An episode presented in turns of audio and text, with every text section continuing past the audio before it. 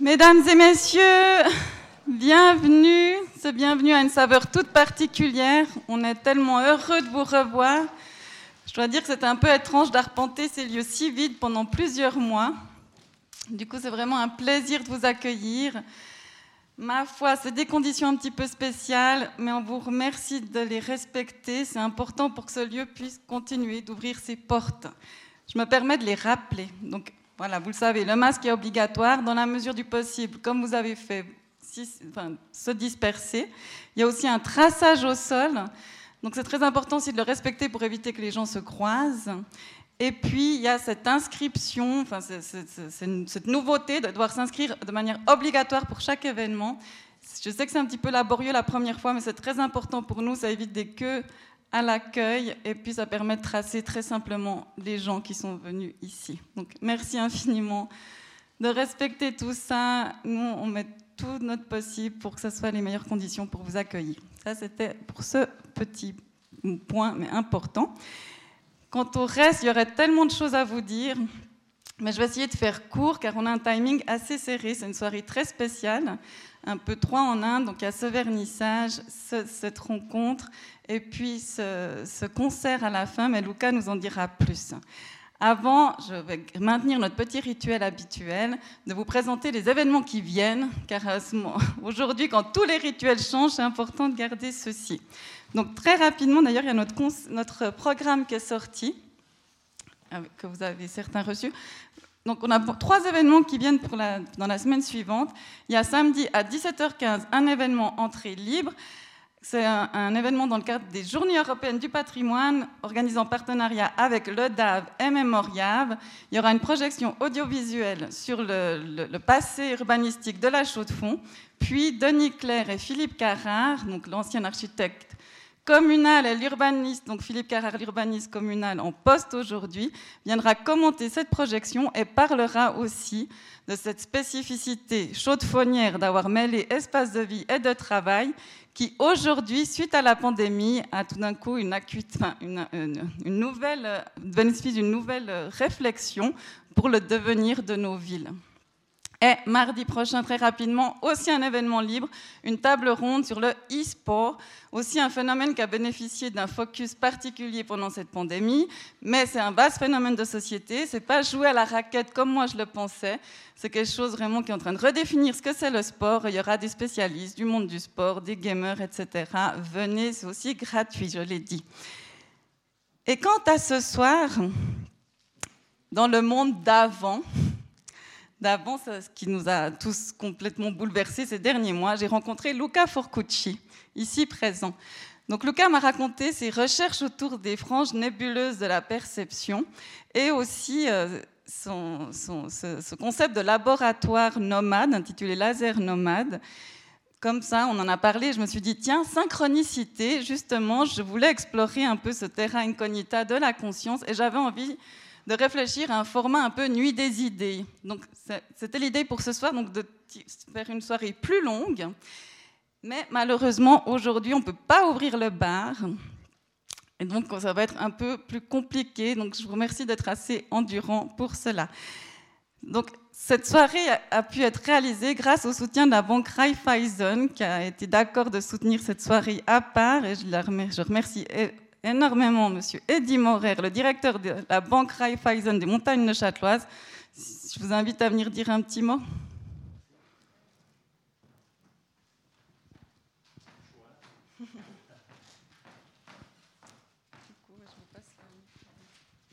Merci, merci Jonas Donc euh, c'est avec euh, plaisir que je vous apporte les salutations de la, Banque Raiffeisen des montagnes neuchâteloises qui depuis euh, de nombreuses années maintenant soutient euh, le Club 44, beaucoup d'autres associations, qu'elles soient culturelles ou sportives en ville, hein, d'autant plus euh, par les temps qui courent aujourd'hui. Habituellement, on offrait la verre le verre de l'amitié en fin de séance. Malheureusement, ben, pour les raisons que vous connaissez tous, on n'offrira pas la verre, mais on soutient la soirée et je vous souhaite à toutes et tous euh, de bons échanges, une bonne conférence, un bon concert à la fin. Bonne soirée à chacun.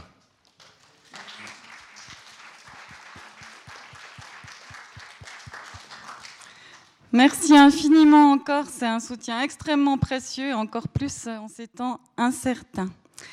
Alors, comme je vous ai dit, soirée spéciale, il n'y a pas la petite interview comme on fait avant au vernissage, vu que Lucas va nous expliquer que c'est vraiment un concept global, cette exposition, ce débat et ce concert. Mais pour vous donner quand même quelques clés qui permettent d'une part de rentrer dans la soirée, dans, ce, ce, concept d'invisibilité et omniprésence, mais aussi de comprendre ton travail, j'avais quand même envie d'abord te, te présenter, parce qu'après c'est toi qui vas modérer, et en plus de te poser quelques questions. Alors Luca Forcucci, toi tu es un enfant du pays. Pourtant, tu as attrapé très vite le virus du nomadisme. Je crois que tu as voyagé un peu dans le monde entier sans jamais vraiment poser ta valise à part pendant cette crise de la pandémie qui t'a un petit peu forcé à le faire. Et c'est une première pour toi comme pour nous de, refaire un projet aujourd'hui.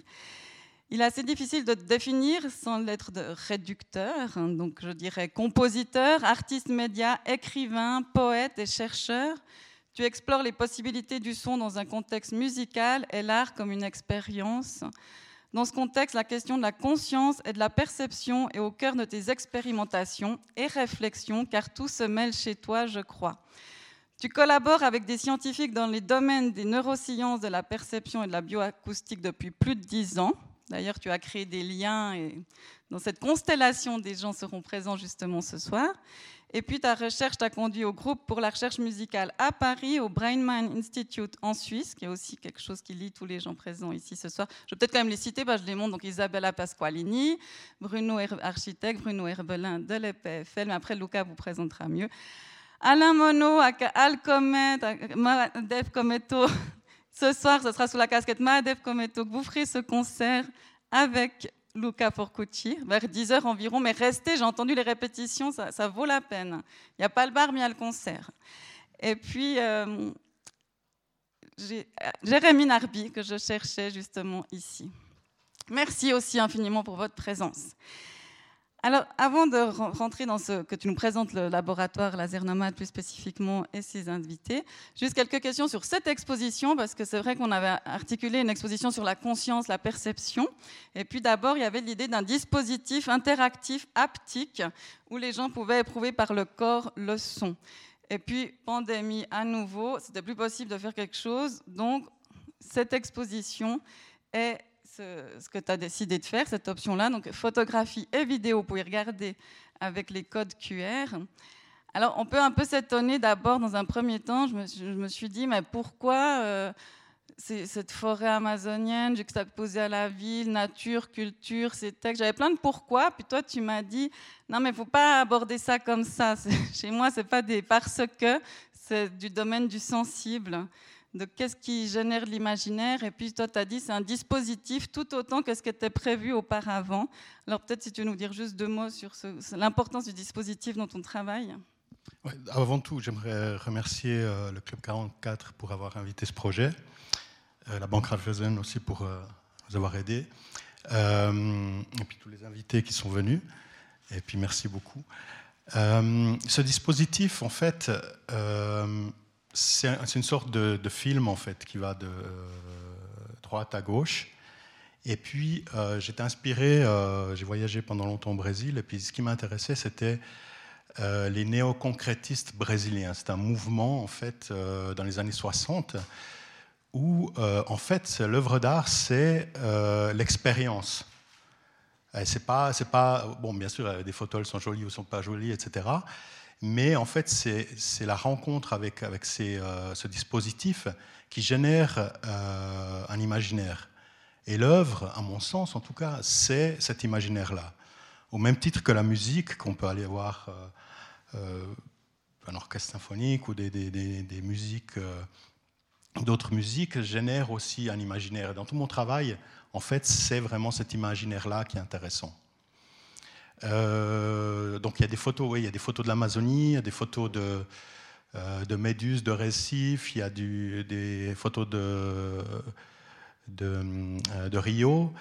Mais c'est aussi, ça sort en fait d'un travail que j'ai fait. je m'intéressais beaucoup à Blaise Sandrard quand j'étais, enfin, c'est aussi un enfant d'ici.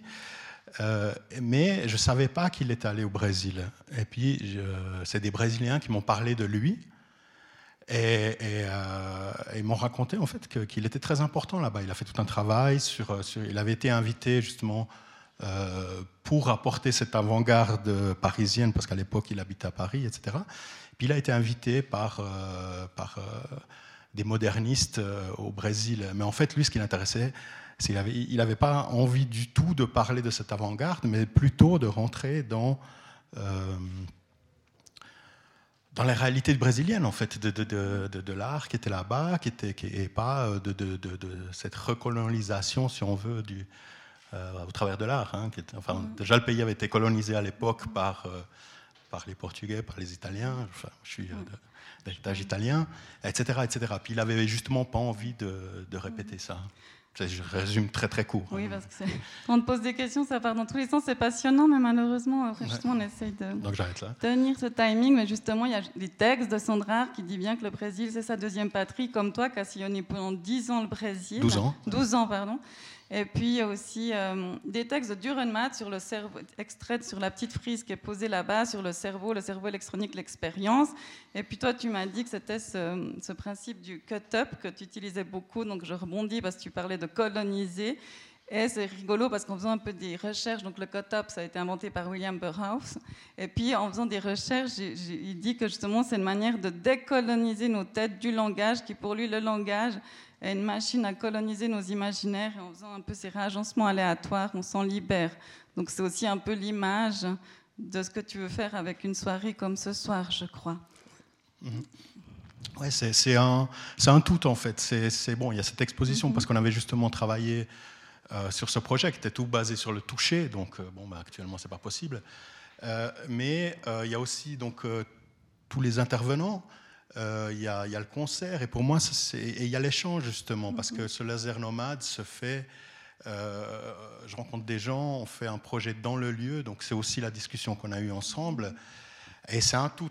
C'est voilà, euh, c'est toutes ces images, tout ce que vous allez entendre, écouter, voir ce soir en fait. Ouais. Très bien. Et puis en plus, tu m'as dit que cette exposition, c'est une manière d'introduire ce thème invisibilité, omniprésence, incarner un peu tous les thèmes qui vont, explorer, qui vont être explorés ce soir autour de la question de la perception de soi finalement. Oui, alors, euh, alors l'invisibilité, l'omniprésence, bon, ben, il y a les organismes, les virus, euh, les parasites, bon, ben, voilà, ça c'est bien évidemment bien omniprésent en ce moment. Mais il y a aussi tout ce qui est lié à la perception sonore, euh, réalité augmentée, virtuelle, etc. Euh, il y a aussi des questions sociétales telles que le racisme, qui est aussi omniprésent et, invisible, enfin invisible. Euh, et puis, euh, et la biosphère, justement. C'est pour ça, donc Jérémy Narby va en parler, qui est un spécialiste justement de la, biosphère. Et, voilà, donc c'est ces thèmes-là qui sont sous ce chapeau de l'invisibilité et de l'omniprésence. Très bien. Alors, je propose que tu présentes plus laser nomade, comme ça on comprendra mieux. Moi, je vais m'asseoir, euh, juste pour dire, donc à tour de rôle, un intervenant viendra sur scène, puis à la fin, il y a l'idée d'avoir un échange tous ensemble, avec tous les intervenants sur scène. Donc ça, on vise jusqu'à 10 heures. Puis après, il y aura le concert de Mahadev Kometo pardon, et Luca Porcucci environ 30 à 40 minutes. Je sais que c'est long, euh, je sais que c'est plus pénible avec les masques, je sais qu'il y a des trains. Donc vraiment, on vous en voudra pas si vous partez avant, même si vraiment je vous recommande de rester. Mais suivez juste cette signalétique. Et puis je vous souhaite une excellente soirée. Encore une fois, je suis ravie de vous voir et je suis ravie de rouvrir ce lieu et je suis ravie de le faire avec ce projet-là. Ben, encore merci beaucoup pour l'invitation.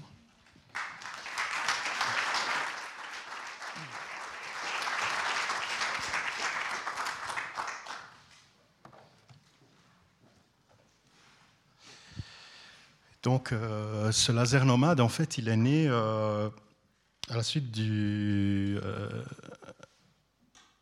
d'une résidence. c'est scientifique delirium madness et pas Mendes. Je viens de voir qu'il y a mais bon, Et puis, l'idée, c'est avec une organisation qui s'appelle Leonardo, qui est une des plus anciennes organisations pour la promotion de l'art et la science qui a été euh, créé par un, chercheur qui s'appelle Frank Malina, qui travaillait pour la NASA, mais aussi qui était peintre. Et puis donc c'est parti de là. Et puis, donc, il y a une revue académique, il y a, euh, des résidences, enfin, c'est une, une, organisation assez tentaculaire, mais pour la promotion, pour essayer de casser ces barrières de disciplines qui sont assez euh, euh spécialisées, justement. Et puis d'intégrer euh, l'art, mais aussi les humanités dans la science. ça, c'est une chose. Après, donc moi, j'étais invité justement par la fondation Gerazi.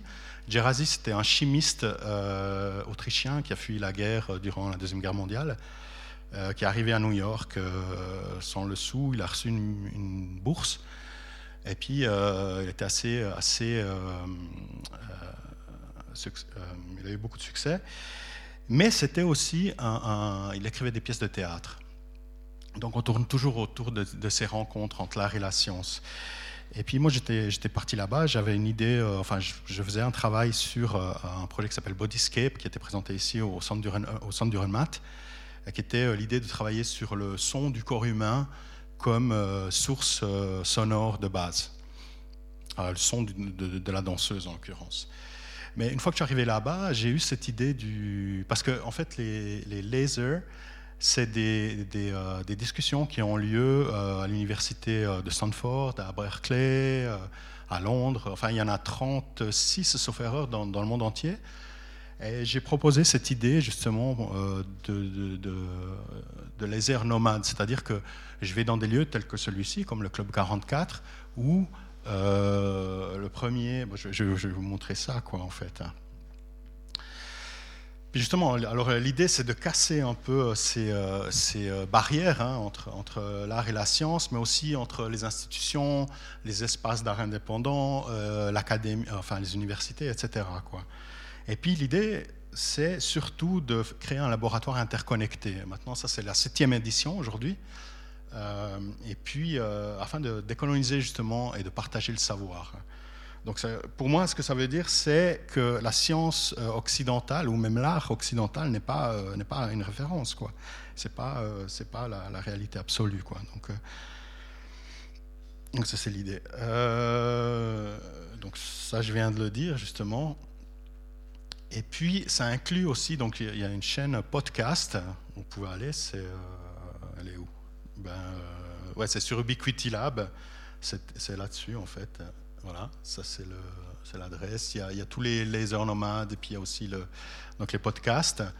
Et puis ces podcasts, en fait, ils ont été choisis euh, pour une biennale qui, qui est online. C'est la, la biennale plus importante pour l'art digital enfin numérique, pardon, et, euh, et puis qui est online, mais bon, il y a aussi des événements, des pavillons euh, physiques qui existent. Et puis j'ai décidé de, créer un pavillon uniquement avec des voix. C'est 10 artistes que j'ai interviewés. Donc c'est 10 interviews entre une demi-heure et une heure qui, sont, toujours là en fait. Ce pavillon, on a décidé de garder. Et puis, euh, puis maintenant, j'ai commencé une nouvelle série. Euh, euh, il y a déjà une première qui est là. la prochaine sera online dimanche, la semaine prochaine. Et puis voilà. Bon, alors aujourd'hui, c'est au Club 44, mais le premier a eu lieu à Cape Town en, avril 2018. Ensuite à Arrecife. Euh, donc à Cape Town, on a travaillé aussi avec des neurosciences. On avait fait, on avait fait sur trois jours en fait. On était assez ambitieux comme ça. Euh, mais bon, parce qu'après, ce qu'il y a, c'était que c'est chaque fois, euh, c'est les gens qui accueillent ce projet qui font le projet. Ça veut dire qu'il y a cette idée de laser nomade, mais après, par exemple, comme avec Marie-Léa, on a décidé de partir sur la conscience, etc. En l'occurrence, euh, à Cape Town, c'était des neurosciences et la musique. Euh, indigènes, ça veut dire des instruments euh, euh, précoloniaux. Et puis on a décidé de, faire une recherche aussi donc, entre les musiques, ces instruments précoloniaux et la musique électroacoustique contemporaine. L'idée, c'est parce que justement, ces, ces, instruments, ils sont derrière des vitrines, en fait. je trouvais ça un peu inutile. Moi, c'est joli à regarder, mais aussi, c'est une connaissance qui se perd parce que les, maîtres de ces euh, instruments vivent dans des zones rurales, les jeunes ils veulent aller euh, dans des zones urbaines, etc. etc. Donc c'était une idée de les réactiver. L'université de Recife, on a travaillé avec un compositeur, un pionnier de la musique électroacoustique, et un pionnier aussi de la, poésie concrète brésilienne. et puis ensuite, à l'université de Bahia, j'ai travaillé avec une chimiste qui était la première chimiste issue euh, qui était devenue professeure, justement, mais qui était une des premières issues, justement, des, euh, favelas, donc afrodescendantes. Et ce qu'il y a au Brésil, c'est que pour accéder à l'université, il y a, euh, soit vous passez par des écoles privées, ou vous passez par des écoles publiques, mais qui sont assez difficiles à entrer, etc. etc.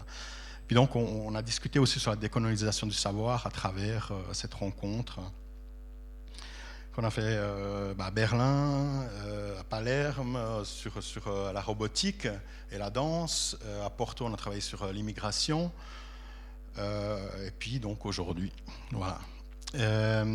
donc, aujourd'hui, justement, c'est l'invisibilité et l'omniprésence, donc avec les, thématiques que, dont je vous ai fait part tout à l'heure.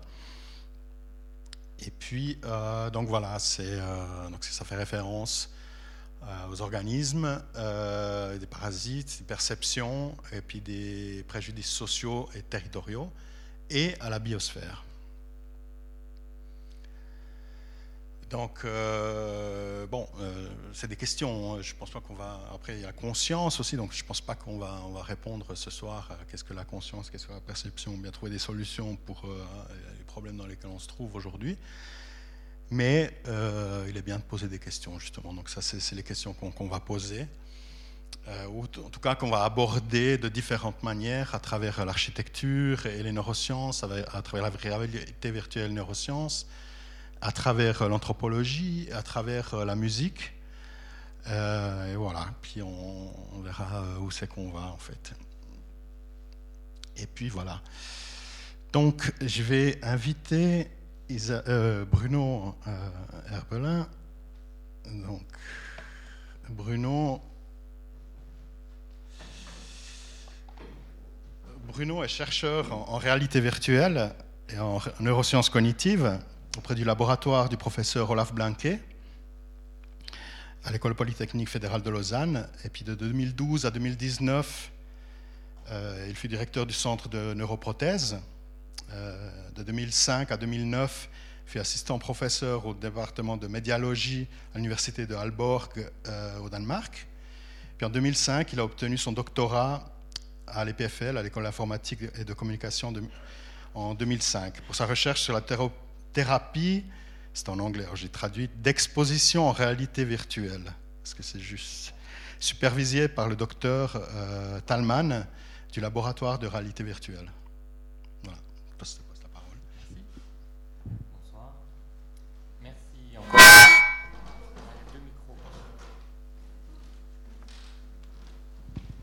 Bonsoir. Donc merci encore. Euh, merci Lucas pour l'invitation. J'ai la difficile tâche de commencer la soirée et de garder précisément l'horaire euh, pour euh, une présentation que j'espère vous donner rapidement un aperçu, un vol d'oiseau du genre de travail sur lequel nous travaillons à l'EPFL avec le professeur Olaf Blanque, euh, le laboratoire auquel je fais partie. Donc, euh, Luca l'a dit, je suis ingénieur de formation, euh, travaillé avec la réalité virtuelle dès les années 90, 90, pardon. et ça ne m'a pas quitté, j'ai continué à travailler aussi avec les arts, avec des collaborations multidisciplinaires. Et aujourd'hui, je suis assez impressionné par l'étendue du panel. On a rencontré déjà Isabella, mais beaucoup d'intérêt pour entendre aussi euh, des aspects plus sociaux et, plus euh, anthropologiques. Donc rentrons directement dans le sujet, conscience. Le travail de professeur Blanque est connu un petit peu dans le domaine, en tout cas, pour euh, sa découverte fortuite d'une zone du cerveau qui était liée et qui provoquait une expérience de sortie du corps chez la patiente qui l'examinait. Donc, euh, professeur Blanque est médecin, neurologue et travaillait en épilepsie. Et euh, lors d'un examen euh, qui consiste aussi à, travailler avec des électrodes implantées dans le cerveau, des tests pour, savoir d'où vient le centre de leur épilepsie profonde dans le cerveau qui n'est pas soignable juste avec un médicament. Et donc en de manière fortuite, je le dis, c'est pas tout à fait vrai, mais quelque part ils ont pu se rendre compte qu'une activation électrique d'une zone particulière du cerveau provoquait chez cette personne tous les symptômes et toute la phénoménologie de l'expérience de sortie du corps. Je sors, je vole, je suis au plafond, je me vois, je vois mon corps. Et pourtant, cette personne était tout à fait saine, comme vous et moi, simplement, euh, elle, avait soudainement cette euh, déséquilibre cérébral qui a provoqué ça. Donc on peut après comparer au même euh, phénomène dû aux drogues ou à l'autre chose. Et, quelque part, ça a clairement montré, oui, il y a dans la représentation du corps, euh, dans le cerveau, quelque chose qui donne une unité euh, et une perception inconsciente, on pourrait le dire, mais en tout cas de mise en conscience de notre présence et de notre corporalité. Si on étudie ça de manière plus ancienne, on en revient à cet homunculus dont vous avez peut-être déjà entendu parler. Donc, euh, le cortex moteur ou le cortex sensoriel sont découpés dans des certaines zones et ça devient très fonctionnel et assez peu, assez ennuyeux. Mais quelque part, cela nous montre que, en effet, la représentation que se fait le cerveau de notre corps euh, n'est pas proportionnelle à la taille des, organes, mais à leur fonction. Donc nos mains, au niveau sensoriel, sont extrêmement importantes. La langue est très importante, puisqu'elle elle, reçoit beaucoup d'informations de, toucher et de, goût, euh, alors que les jambes, les, les, plus grosses parties, euh, on va dire, de notre corps sont, elles, beaucoup plus petites au niveau de leur représentation. Et donc la recherche qu'on pourrait euh, estimer de, cette science de la corporalité, enfin de la neuroscience de la corporalité, consiste à dire bon ben voilà, on a un endroit du cerveau où on sait que les centres de la vue, un endroit où on sait le centre du toucher, un autre euh, de l'audition, et est-ce que simplement en faisant l'addition, la somme de ça, on obtient ah ben voilà, c'est simple, l'équation de la conscience, c'est la somme de tout. Non, non, de toute évidence, vous vous en doutez bien, c'est forcément plus complexe que ça. Et cette aventure de recherche commençait un petit peu dans les années 90 euh, avec des expériences euh, en laboratoire, parce que euh, sinon c'est extrêmement difficile de travailler avec que des patients qui ont des troubles neurologiques. Donc comment faire pour avoir une illusion corporelle? C'est quoi une illusion corporelle? Tout le monde sait ce qu'est une illusion d'optique. Oh, j'avais l'impression de te voir très loin, mais en fait tu étais dans le coin, tu avais l'air plus petit où euh, j'avais l'impression de voir quelque chose, ou un dessin. Ou... Une illusion corporelle, c'est quoi? J'ai un petit exemple à vous montrer. Donc là, il faut imaginer donc la personne en bleu ne voit pas sa main gauche et la personne en, en vert. donc on va re-regarder. Donc la personne ici touche simultanément avec un pinceau le gant MAPA, parce que c'est vraiment une main en caoutchouc, mais extrêmement euh, simplifiée, euh, pendant que, euh, donc synchroniquement les deux. Et quand arrive une menace, forcément, la personne ayant ce qu'on a dit, donc incarné cette main en caoutchouc, retire cette main-là. Ce qui est important de voir dans cette image, elle n'a pas retiré la main droite. La menace vient de la droite. Si quelqu'un arrive de la droite, je m'écarte de la droite. Là, non, non, c'est bien la main gauche que j'ai enlevée parce qu'elle a clairement vu que la fourchette ici heurtait sa main gauche. Et donc, évidemment, c'est une version euh, YouTube de l'expérience de la main en caoutchouc qui a été euh, d'abord développée en laboratoire par euh, Potovnik et Cohen. et puis, normalement, c'est mesuré de manière plus systématique par des questionnaires euh, ou par euh, une mesure simple hein, qui est localiser votre main gauche. Donc ma main gauche réelle est là, ma main virtuelle, ma main en caoutchouc est là. Si on me demande où est ma main gauche, je suis quand même pas complètement fou. Hein. Je vais pas dire elle est là.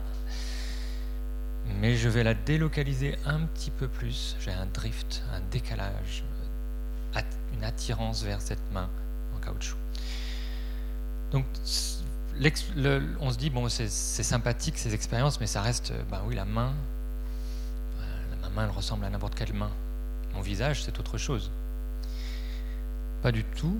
Enfin, si, mais quand même, l'illusion existe aussi. Donc ça, c'est un travail sur lequel j'avais travaillé euh, pour le développement de ce qu'on appelle l'illusion du miroir, où de la même idée, on va faire croire au sujet que son visage est un autre. Vous êtes devant le miroir, euh, vous voyez votre visage, vous tournez droite-gauche, euh, le visage réagit, donc c'est moi. Si on met face à un écran avec un peu de stéréoscopie, la 3D, puis avoir un bon réglage de, l'espace, on approche la réalité virtuelle, et qu'on fait synchrone ou asynchrone, donc la même euh, idée qu'on va pouvoir tester si cette synchronie est efficace pour me faire croire en, euh, en cette nouveau visage, ou si c'est asynchrone, bah oui, bah, il y a quelqu'un de l'autre côté de la fenêtre. Ça fonctionne assez bien. Et pour le mesurer, c'est là que je vais vous montrer un petit peu ce slide un peu riche, un peu compliqué. On ne peut pas demander juste à la personne, est-ce que vous pensez avoir changé de visage? Non, c'est évident que non. Mais par contre, attends, est-ce que c'est ça le bouton? Oui. On va leur montrer, flasher très rapidement à l'écran, euh, après avoir fait un petit peu d'exposition à cette situation, voilà, regardez-vous une image de leur photographie prise un peu avant ou une image de la, euh, du visage virtuel. Et puis on va leur montrer aussi toutes les intermédiaires, à 50% étant le plus intéressant, puisque c'est moitié moi, moitié elle. Et normalement, en toute euh, expérience de psychophysique bien faite, à 50%, bah, moitié-moitié, bah, c'est là que les gens font le plus d'erreurs. Donc c'est ce qu'on appelle le tipping point, le moment où euh, bah, les gens, avant, disent oui, c'est moi, et après disent non, c'est pas moi. Sauf deux minutes d'exposition à ce visage, et paf, ça passe à 55-60%. Donc maintenant, je répondrai plus, beaucoup plus fréquemment, oui, oui, ceci, c'était moi, alors qu'en fait, ben, de toute évidence, c'était euh, pas, c'était plus l'autre. Mais deux minutes de croire dans ce miroir me suffit. Donc la main, le visage, donc deux illusions corporelles, et tout le corps. Alors, est-ce qu'on peut le faire? Est-ce qu'on peut se sentir être ailleurs, être dans un autre corps, comme dans l'expérience de sortie du corps? Donc c'est précisément, on revient là au travail de professeur Blanquer, qui en 2007 avait travaillé euh, avec Bignal et Gallagher euh, sur cette expérience-là. Donc je vois dans le casque un corps devant moi à deux mètres mais on va me toucher, comme pour la main en caoutchouc, on va me toucher à distance. Et donc ce que je vois, moi je suis là, je vois dans les lunettes mon corps filmé de derrière, comme si j'étais moi-même ici. Cette proportion, cette propension que j'ai à croire que ceci est mon corps est due à cette intégration multisensorielle. Ce que je ressens sur mon dos est là, devant moi, donc ce corps qui est devant moi est le mien. Et pourtant, moi, je suis là où d'où mon point de vue émerge. Donc, j'ai cette expérience de dédoublement où je suis à la fois dans ce corps devant moi et dans un point de vue. tout ça permet de commencer à travailler sur des concepts qui décomposent et qui nous permettent d'avoir des éléments un peu plus euh, méthodologique pour voir qu'il y a en effet un sens de la localisation de son corps qui n'est pas le même qu'un sens de la perspective que j'ai sur le monde. Et quand on le pense comme ça, quand on le dit de manière euh, toute, maintenant, ben oui, évidemment, je suis capable de m'imaginer à votre place et de m'imaginer ce que ça fait d'être chez vous. Pourtant, je sais que mon corps n'est pas là. Donc on a évidemment dans euh, notre cerveau cette capacité de prise de projection qui peut peut-être éventuellement servir à l'empathie, à d'autres mécanismes. L'intérêt de ces expériences, c'est de voir à quoi ça peut servir aussi au niveau médical. Donc là, je vais passer très vite, mais juste pour dire, donc depuis là, premier travail où on montrait que c'était spécifique déjà à un corps, hein, je ne peux pas non plus euh, me projeter dans n'importe quoi, quoique, Isabella nous en dira plus, mais donc il y a même des effets physiologiques. Donc là, c'était une expérience d'un collègue, Roy, qui avait montré que notre température a tendance à baisser si on se, le plus on se détache de notre propre corps dans une sorte d'illusion comme ça.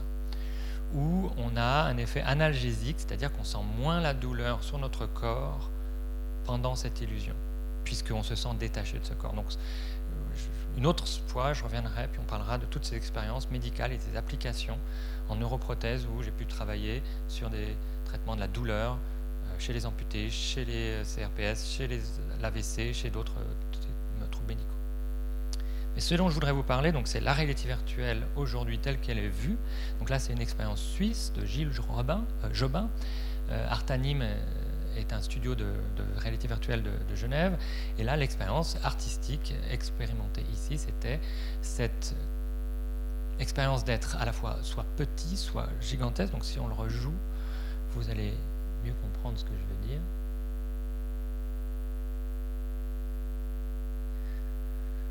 Je suis dans un corps qui a pris une représentation qui n'est pas forcément le mien, puis j'expérience le fait d'être tout petit dans un monde de géants, et plus tard dans le scénario, on peut aussi être le géant dans un monde où il y a des petits, euh, des autres intervenants qui sont plus petits. Et c'est euh, intéressant de voir technologiquement, c'est que là, on a donné un corps à ces personnes. Et ça, je trouve important, puisque ça correspond exactement sur, sur quoi nous travaillons en réalité virtuelle en laboratoire.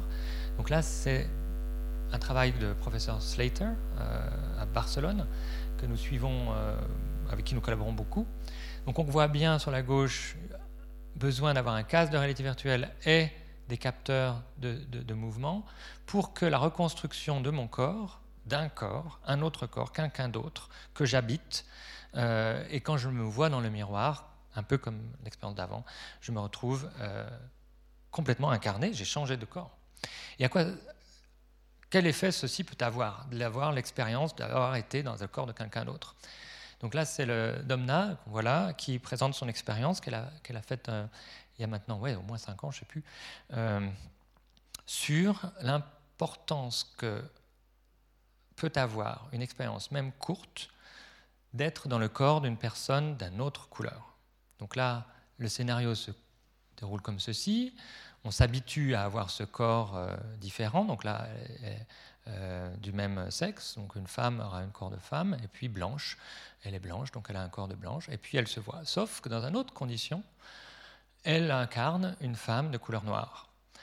Et elle fait la même chose, et dans les deux conditions, on va avoir un exercice, juste histoire de passer deux minutes, sans trop s'ennuyer, à bien observer son corps en suivant les instructions d'un professeur de tai chi virtuel, donc euh, ici. Et donc deux minutes de tai chi virtuel, vous me direz, bon ben, mais c'est un peu la même idée que ces deux minutes de miroir virtuel. Pendant deux minutes, on, j'ai l'expérience personnelle d'être une autre personne, et cette personne a une couleur de peau différente de la mienne. qu'est-ce que ça peut faire sur le sujet? Donc là, c'est des, résultats parce que j'ai pris un petit peu une, des illustrations d'une autre euh, expérience, mais c'était la même euh, répétition de la même expérience. Dans cette condition-là, ils avaient je suis blanc et j'ai un corps blanc, je suis blanc mais j'ai un corps noir. Ils avaient une condition qu'on dit de contrôle, c'est-à-dire pour être sûr que c'est bien culturel et pas juste euh, une autre couleur. Donc là, je suis un, extraterrestre violet. Et euh, l'expérience consistait aussi à vous faire euh, rencontrer des personnes de même couleur ou d'une autre couleur. Mais surtout, on va faire un petit test qui est assez rapide, mais je ne veux pas expliquer, de ce qu'on appelle le biais racial implicite, c'est-à-dire qu'on vous demande de manière rapide, le plus rapide possible, de répondre à un, mot, positif, négatif, en vous montrant en même temps une image. Donc on induit au cerveau un conflit. On vous montre le visage d'une personne noire et on vous dit gentil ou euh, riche. Et du coup, vous voyez un conflit dans votre background culturel. Et donc vous êtes plus lent à répondre que si on vous montre le visage d'une femme blanche et on vous met euh, un, mot-clé positif ou réciproquement. Et ce biais implicite, il n'est pas à confondre, je, dis juste là, avec des idées racistes.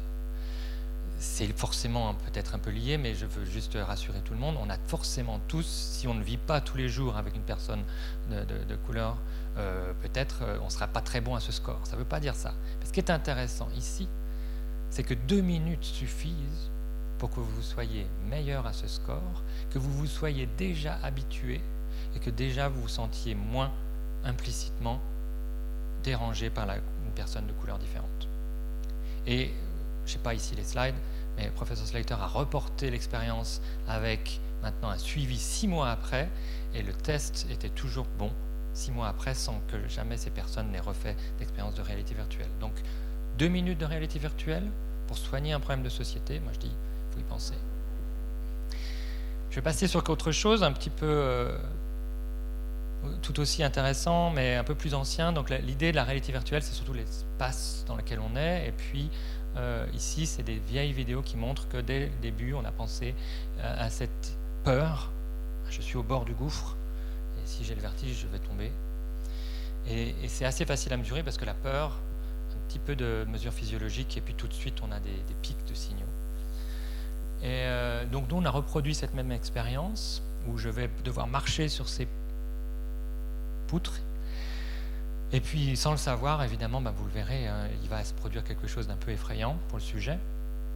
Et quand il est en première personne, c'est-à-dire que je me vois et je vois ce corps, alors là c'est un corps neutre, volontairement, euh, on va mesurer est-ce que cette personne, du coup, a eu un peu peur du fait d'avoir soudainement vu le sol s'écrouler. On fait la même chose en troisième personne, donc là maintenant en troisième personne, je m'entends, c'est que c'est comme l'illusion du corps distant, quel que soit où je suis, je suis dans ce corps qui est devant moi, comme dans un jeu vidéo vraiment. Là. Et forcément, l'idée c'est qu'on aura moins peur, puisque je ne suis pas au bord, mon corps est au bord, mais moi pas. Donc première question, est-ce que ça s'est validé? Et là, question qui vraiment était intéressante pour nous, c'est que maintenant on va donner un super pouvoir à la personne avec ce bouton-là, qui lui permet de, vous voyez là, hop, j'ai changé, je suis passé de troisième personne, attention, c'est moi qui appuie. J'ai fait pause.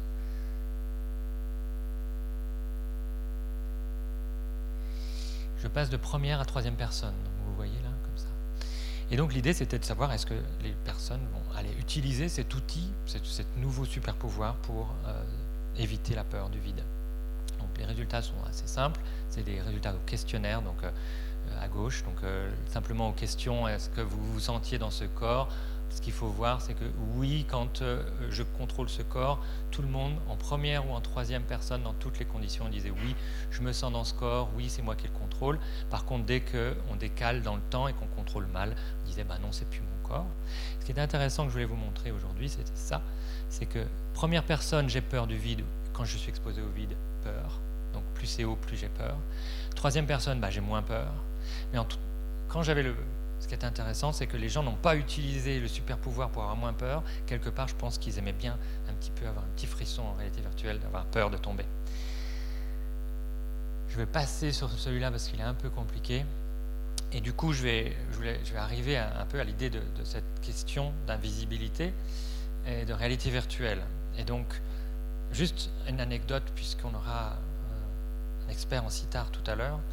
Euh, le mot réalité virtuelle, aujourd'hui, tout le monde pense qu'il fait partie du. Voilà, depuis toujours.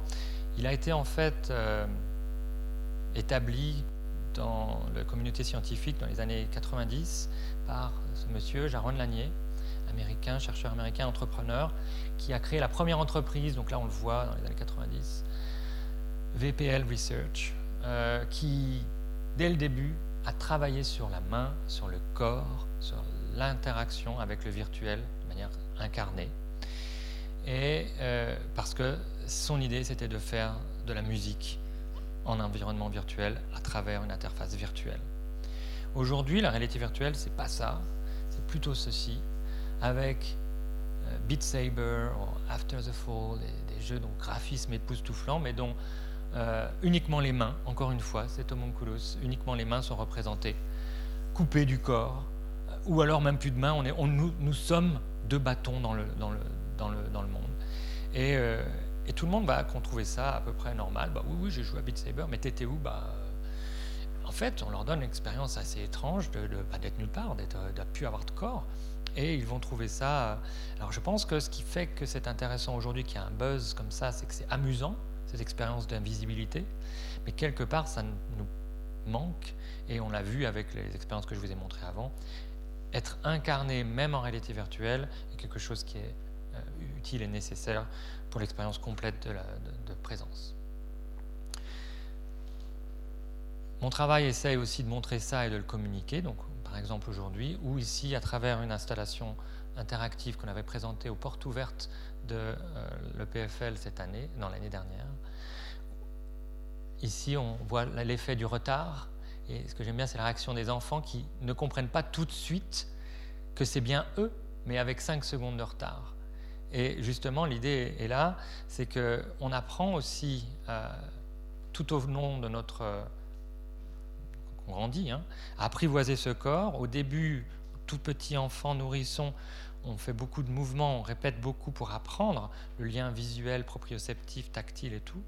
Et encore, pendant toute notre vie, je pense qu'on continue de l'expérimenter. Donc, normalement, je suis à peu près à temps. pour vous remercier pour votre attention, pour remercier le la collègue du, laboratoire du professeur Blanque, j'ai montré aussi les travaux de Ronan Boulic et les différentes subventions. Merci.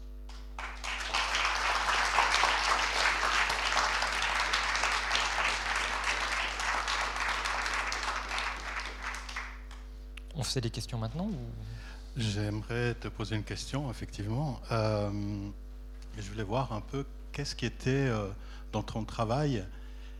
Euh, parce qu'il y a pas mal de process sur le sensible, enfin on est quasiment peut-être dans le hypersensible. ce qui m'intéressait de savoir, c'était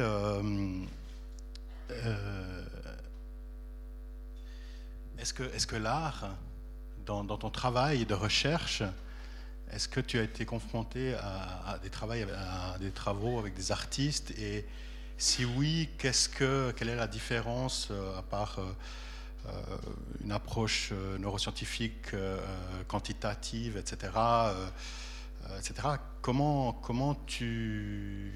Non, mais je pense que tu veux mettre aussi évidemment le point sur le fait que scientifiques et artistes souvent ont un peu les mêmes questions. De manière différente. On, pose, en tout cas nous, la, question de la conscience, on n'est pas les seuls. Hein, euh, cette corporalité est aussi étudiée ou explorée chez les danseurs, chez les, chorégraphes ou d'autres, d'autres, tout autre domaine artistique. Mais c'est clair que euh, chaque chose en science doit être redémontrée de par les standards de euh, les canons de la science occidentale. Ça a ses avantages. Je ne je, veux pas vous faire un, discours sur pourquoi c'est utile. Il n'y a qu'à voir les progrès de la médecine pour se rendre compte que ça marche pour certaines choses, clairement. Si on veut traiter des troubles neurologiques, il, faut quand même aussi, on peut commencer par la base et, construire. Mais, et de manière évidente, on peut aussi arriver de l'autre côté pour explorer la même idée. Et c'est vrai que ben, euh, nous, travailler avec des artistes, c'est aussi l'idée de, de pouvoir avoir éventuellement des, idées sur, euh, qui surgissent, qui n'étaient pas du tout ce sur quel, depuis le bas, on, arrivait, mais qui arrivent comme des ovnis en haut. Et c'est là l'intérêt du, bon scientifique, à mon avis, c'est d'être quand même capable de se dire, on ne va pas la rejeter tout de suite, on va quand même regarder ce qui se passe, qu'est-ce qui est de bon là-dedans. Et dans l'autre sens, je pense que ça, ça marche aussi. Je ne sais pas si c'est des questions euh, dans le public. Oui, il y en a une là-bas.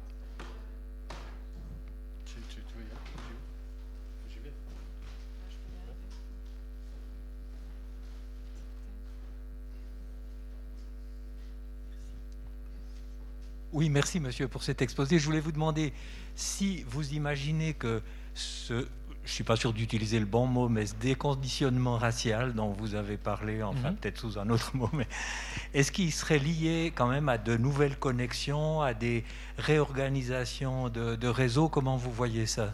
Alors l'apprentissage et la compréhension des mécanismes neuronaux de l'apprentissage, c'est un sujet, c'est énorme. Euh, je ne voudrais pas dire de bêtises, je ne suis pas neuroscientifique de l'apprentissage. Euh, moi, en tant qu'ingénieur, j'ai cette tendance de dire que de toute façon, tout ce que l'on pense et que l'on fait est un mécanisme de reconnexion, un mécanisme neuronal. Euh, et il est clair qu'on peut faire quand même ce parallèle sur l'apprentissage et le, Conditionnement, c'est très particulier. Déjà, c'est une connotation, c'est plutôt Pavlov et, le chien, etc. Là, on n'est pas dans le réflexe. Là, on est vraiment dans l'apprentissage et la, relation à l'expérience sociale, ou l'expérience positive ou négative qu'on a pu avoir. Et toute expérience que l'on a, on va construire notre euh, réaction future. Euh, les premières fois qu'on revêt un masque, c'est difficile, on ne sait pas trop, puis on apprend une nouvelle manière de faire une relation sociale avec une condition qui a changé. Et ça prend du temps. Mais ce qui est intéressant à voir, c'est que des, déclencheurs comme ça sont suffisants pour initier l'idée que c'était pas aussi établi que ça l'était. Et je pense que c'est ça que fait cette réalité virtuelle à ce moment-là. Euh, on est dans un état d'esprit on n'avait jamais été confronté à quelque chose, donc on n'avait jamais vraiment appris.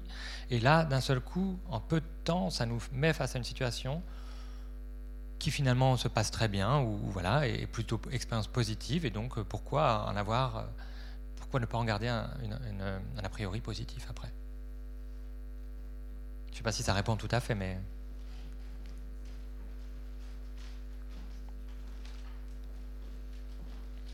Euh, on fera on fera un débat. Euh, à la fin, on ouvrira un peu plus s'il y a des questions par rapport à tout ce qu'on va dire.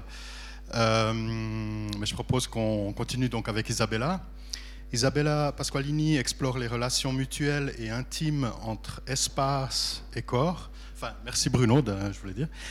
Et euh, en utilisant des multimédias immersifs et interactifs, avec un intérêt particulier pour l'augmentation multisensorielle de l'horizon de l'usager, euh, Isabella a obtenu son diplôme d'architecte auprès de l'EPFZ et son doctorat en architecture et neurosciences auprès de l'EPFL. Elle a travaillé en tant qu'architecte dans de nombreux pays, euh, de nombreux concours. Euh, il y a une très longue liste de prix et prestigieux. Et elle a présenté son, travail dans le monde entier. elle enseigne actuellement, bon, je crois qu'avec le Covid, c'est un peu particulier pour tout le monde, mais enfin, elle, enseigne actuellement à l'École nationale supérieure d'architecture de Versailles et le NAD Masterclass à l'IUAV de l'Université de Venise. Et euh, elle travaille aussi en tant qu'expert pour euh, InnoSuisse. Donc voilà. Merci beaucoup Lucas et euh, aussi à Bruno, c'était très riche d'ailleurs, je vais chercher d'éteindre un petit peu les limites euh, de ce travail que vous avez déjà vu vers l'artistique, car on a les mêmes bases. Bruno et moi, on a travaillé dans le même laboratoire. Et je veux commencer par euh, un petit prologue, en fait, une anecdote de quand j'avais 16 ans. J'étais assise avec ma famille à la table.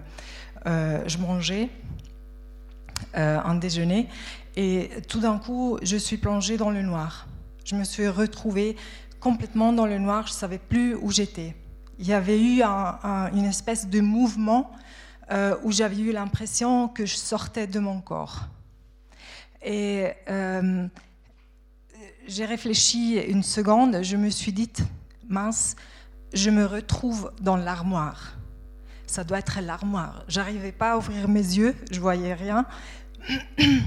Et j'ai réussi à bouger un petit peu. Je me disais, si je bouge, j'arrive à, voir hors du vitre de la vitrerie et, je verrai où, je suis. En fait, je me suis vue.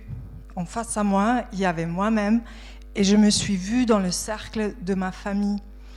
Hum, en fait, je voyais elle. Et je me disais, j'ai eu, eu une peur énorme. C'était très angoissante.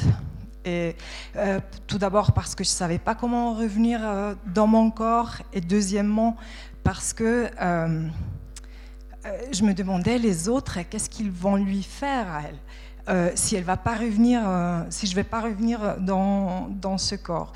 Donc c'était une, situation très effrayante et hum, j'ai décidé de la garder secrète d'en jamais parler euh, à personne, car j'avais peur qu'on que croit que je suis folle, ou que, parce que j'étais sûre que c'est une hallucination. Donc je me disais, si ça ne va pas se répéter pendant dix ans, je vais oublier complètement ce que j'ai fait. Et donc, je me suis retrouvée 20 ans plus tard dans un séminaire de, professeur Blanquet qui nous expliquait ce que c'était la out-of-body experience moi, j'arrivais pas à la comprendre jusqu'à ce, ce, moment euh, où j'ai eu la mémoire que j'avais fait moi-même cette expérience euh, dans mon adolescence. Et donc, euh, j'ai, d'une certaine manière, mis à côté cet aspect abstrait. J'avais plus l'idée que cette manière, c'est matière, c'est une matière abstraite, mais que c'est quelque chose de complètement réel. C'est nous c'est l'expérience qu'on fait corporelle par le corps tous les jours. Et donc, il y a évidemment des aspects qui sont cachés dans notre euh, perception. Alors, on a décidé au labo, euh, j'avais proposé un projet à professeur Blanquet, on a décidé au labo de tester, euh, de créer un avatar par le mécanisme que vous avez vu avant, que Bruno a introduit vous voyez avec la touche sur le dos et la synchronicité. La synchronicité, on a décidé de tester euh, la sensation pour les intérieurs architecturales. Et en créant cet avatar avec euh, la caméra sur le dos, on arrive à tester euh, cette situation d'une manière très contrôlée au laboratoire, ou autrement, on se dirait, voilà, dans le monde physique, euh, on n'arrive pas trop à contrôler euh, toutes les conditions. Et ici, par l'avatar et par tout ce dispositif, ça devient quelque chose euh, qui est scientifique, qui est mesurable. Ce n'est pas une nouvelle idée, parce que disons que dans l'architecture, le sujet de la soirée, on peut le mettre dans des termes très simples. Donc quand je suis à l'intérieur, tout ce qui est à l'extérieur est invisible. Et quand je suis à l'extérieur, plus ou moins tout ce qui est à l'intérieur, c'est invisible. maintenant, dans l'architecture occidentale, ce plus ou moins est ce qui est l'architecture, euh, ce qui est laissé à votre imagination? Donc c'est une imagination de cet échange entre ces deux euh, domaines, un petit peu de l'invisible, je dirais. Après, on trouve, par exemple, chez Bourdieu, une description du peuple euh, euh, kabyle euh, du nord de l'Afrique, dans la cabane primordiale. Évidemment, cet imaginaire, il renverse le monde interne. Donc, si à l'intérieur, je me trouve face au mur du sud, à l'extérieur, ça, devient le mur du nord. C'est une inversion des points cardinaux. Donc cette notion culturelle qui détermine d'une certaine manière cette relation entre l'intérieur et l'extérieur. La cabane primordiale, c'est un modèle euh, de pensée, aussi dans l'architecture moderne, dans le protofonctionnalisme. Et puis on voit ici, euh, d'une certaine manière, l'interprétation de, l'architecte euh, du fonctionnalisme, Hannes Meyer, euh, qui a proposé l'intérieur COP pour, euh, ça fait 100 ans exactement, 1920, euh, pour provoquer sa société, ses, copains, les autres architectes. Il a publié cette photo avec le prototype d'un lit qu'il était en train de développer après de la technologie, parce qu'il disait qu'est-ce qu'il faut à l'humain? Il est au nomade moderne, il lui faut de la musique, il lui faut un espace intime euh, pour se retirer, pour se reposer, et il lui faut un copain, donc une chaise. Euh, alors voilà, on a essayé d'une certaine manière de reporter euh, ce genre de nomadisme urbain ou moderne. On a essayé de le remporter au laboratoire avec une paroi flexible qui peut être euh, élargie euh, dans une situation d'un espace large.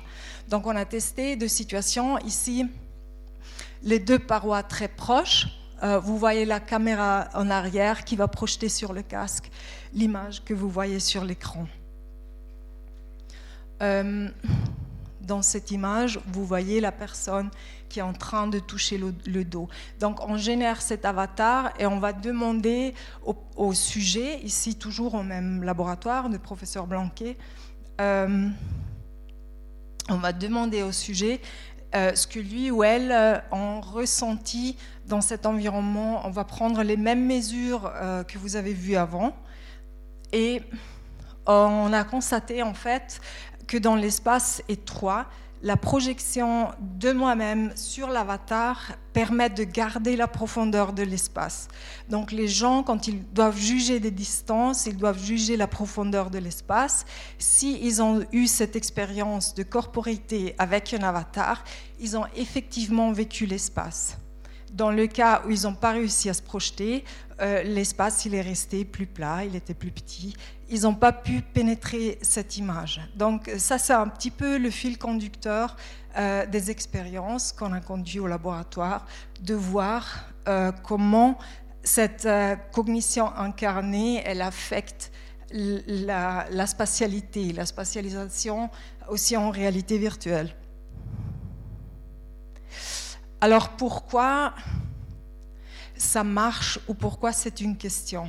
Ici, on voit une expérience euh, du dernier siècle de Stratton avec des lunettes euh, qui sont un miroir, en fait. C'est un peu euh, bricolé. C'est une, une, lunette qui permet d'invertir l'horizon de la personne. Donc, depuis, on sait que la vision ou la perception de l'espace, c'est un processus.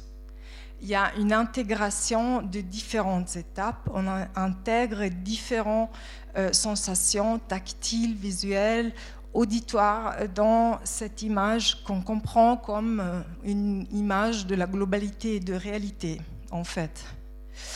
Euh, parce qu'on va s'adapter euh, au, miroir et on va renverser le monde après 48 heures. Il y a une durée où on va, euh, la plasticité du cerveau va s'adapter. alors un autre argument, effectivement, pour mieux comprendre le mécanisme de la perception de l'espace, c'est donné par la euh, Gestalt théorie par les illusions, donc où on comprend qu'effectivement, on ne voit pas les petites parties, on ne voit pas les détails. Et ça, c'est aussi important euh, pour l'architecture, on voit le tout. Donc ce qui nous intéresse, euh, c'est de comprendre l'entier par le corps, par les petites parties, tout l'ensemble. Et ça, c'est une forme de conscience euh, que seulement la, cognition incarnée dans l'architecture peut nous donner. Et voilà l'image, euh, une des images fameuses de l'out of body experience. Effectivement, c'est l'expérience la plus forte dans l'espace si on se voit par un espace euh, soi-même d'avoir une réflexion, une image miroitée de soi-même ou, par une rotation, effectivement, de 180 degrés de se voir et de se voir dans un espace.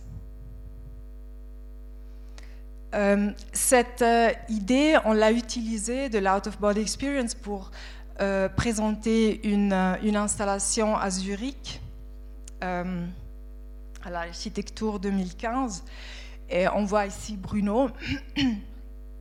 C'était un peu un rêve de pouvoir filmer une fois avec, avec un cherry picker. Ici, on a réussi, vous voyez. Pardon.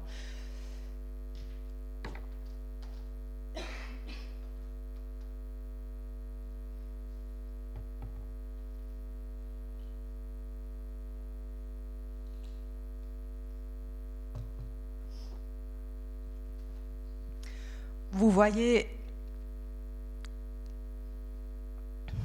Ici en bas, la caméra. Ce sont 14 caméras. Donc on a filmé euh, une vue panoramique de l'intérieur pour créer euh, un mouvement euh, dans lequel, dans la vidéo, dans lequel on allait intégrer une image du propre corps. Alors pour engager le corps, d'abord, on voulait présenter la réalité virtuelle sur une élévation. Et deuxièmement, on a monté, Bruno a monté une petite caméra infrarouge sur les lunettes. Comme ça, on a pu filmer le corps propre en temps réel.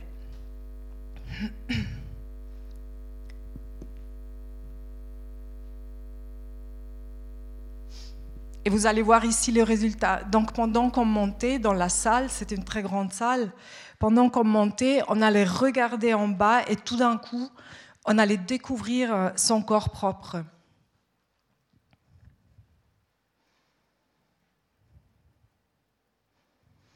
Donc ici, c'était une manière d'interpréter l'expérience extracorporelle sans se voir soi-même euh, évidemment dans l'espace.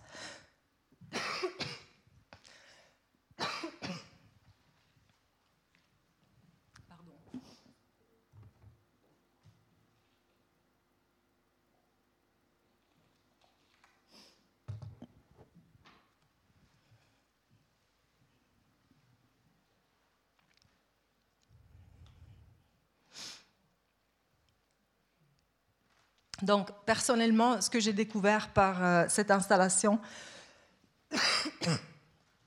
pardon, il y a une air très sèche, euh, c'était le mouvement des, participants, c'était le mouvement des visiteurs. Et on se rendait compte qu'il y avait une espèce de scénographie dans cette montée, donc qui évoquait certains mouvements, certaines émotions, euh, et c'était un, peu ce qu'on allait découvrir. Est-ce qu'il y a par le vertige, est-ce qu'il y a des, mouvements, par exemple les gens qui commençaient à chercher le sol, c'était quelque chose qui était répété par tout le monde pour vraiment comprendre est-ce que j'ai vraiment décollé ou est-ce que maintenant je suis encore là où je me voyais au début? Euh, alors ça, c'est un sujet que j'ai essayé après de continuer à retravailler dans une installation plus interactive, où on allait interagir avec des objets dans des ambiances différentes. Ça, c'est une école à Bernau, à Berlin, euh, dessinée par, euh, projetée par Hannes Meyer quand il était directeur du Bauhaus pour le Bauhaus. Et euh, j'ai pris des photos des intérieurs chaque heure pour euh, créer une maquette 3D qui allait représenter euh, plusieurs atmosphères de la journée, où on voyait effectivement la lumière et les atmosphères que ce dessin particulier des fenêtres allait donner à cet intérieur. et avec les étudiants, on a proposé des petites tâches, une espèce de jeu euh, pour découvrir cette salle comme si c'était un musée virtuel. Donc il y a comme une espèce de jeu avec des boules sur lesquelles on peut cliquer et puis il y a des objets qui apparaissent qui sont liés aux activités des étudiants euh, à l'école.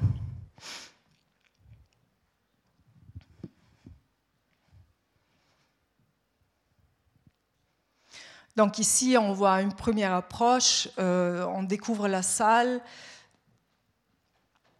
il y a aussi des fonctions où on peut changer évidemment euh, l'atmosphère, l'intérieur. Et puis, ce qui était vraiment intéressant, c'était de suivre les mouvements des gens. Ici, on voit Luca à la découverte euh, de l'espace. Donc, les gens, effectivement, cette ambiguïté entre le physique et le virtuel, euh, à la découverte de cet espace, et on voit que ça devient une expérience qui engage le corps si on peut explorer, si on arrive euh, à travailler avec l'émotion euh, et avec la curiosité, on peut stimuler les gens à aller euh, découvrir des, petits objets qui racontent l'histoire, par exemple ce livre qui parle. Et puis il y a dedans, il y a un mélange de différents médias dans la boule, on voit non, et qui permettent l'interaction avec après avec l'espace virtuel.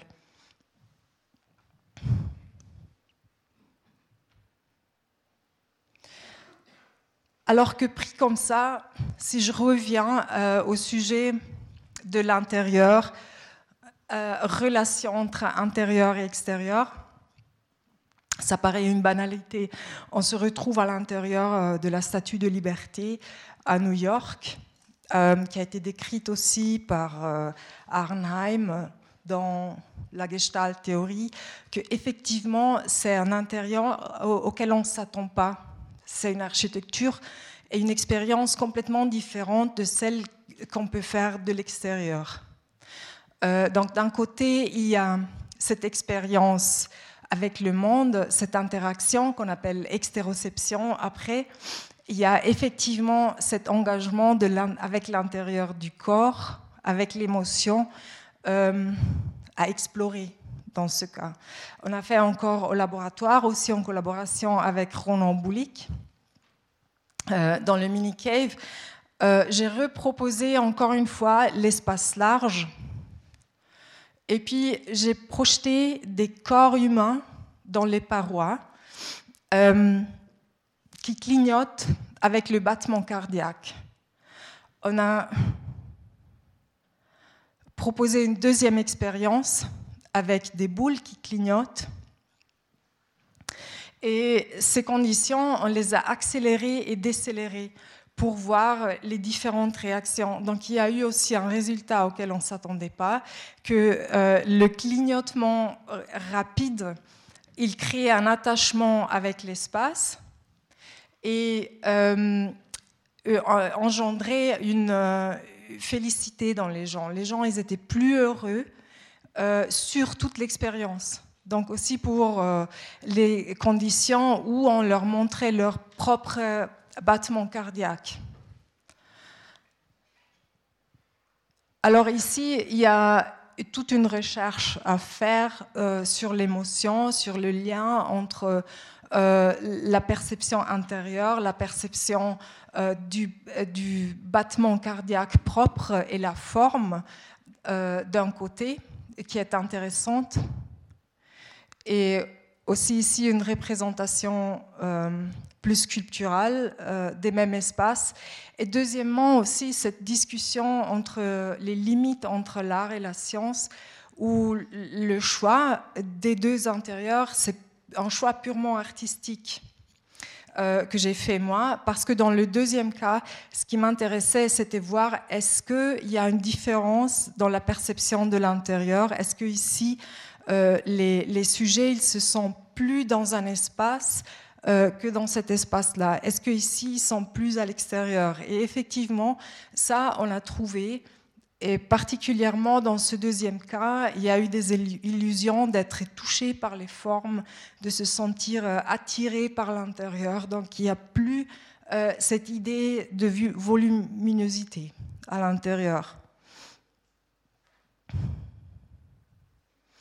Alors on voit que dans la sculpture, euh, c'est un sujet qui est rendu visible. Ici, il y a visiblement euh, les émotions du toucher et du touchant qui est rendu visible par une forme, par la matière. Et ça fait à peu près deux ans, j'ai commencé une collaboration avec euh, une chorégraphe qui a étudié euh, le mouvement de cette statue de Bernini, c'est la Sainte Thérèse, en fait, qui se trouve dans un état de lévitation, qui peut être un, état entre émotion et entre incorporation. C'est quelque chose entre deux. Et ce qui est très important dans cette chapelle, euh, évidemment, c'est l'enveloppe euh, c'est la forme de laquelle euh, la statue elle est accueillie par, la, euh, oui, par, par l'intérieur. Dans la danse, il y a les travaux de Trisha Brown sur la lévitation, où elle danse, elle, improvise une danse, ça s'appelle levitation. Et en fait, c'est juste euh, un travail sur son corps suspendu dans l'air. Et euh, on est en train de développer une manière de pouvoir, d'un côté, faire partager cette expérience au public. Donc le public commence à devient à faire partie euh, de cette sensation. Ça devra devenir une sensation collective. Et au même temps, il fera partie d'une architecture de la scène. Donc ça, c'est une première représentation. Et ici, dans une, une prochaine étape, on va introduire un dispositif de réalité virtuelle, un stage virtuel, où le danseur, il sera le médiateur entre euh, le monde virtuel, donc l'invisible, et le public euh, qui sera engagé par, euh, par l'émotion. Alors je termine ici. je remercie beaucoup pour l'attention.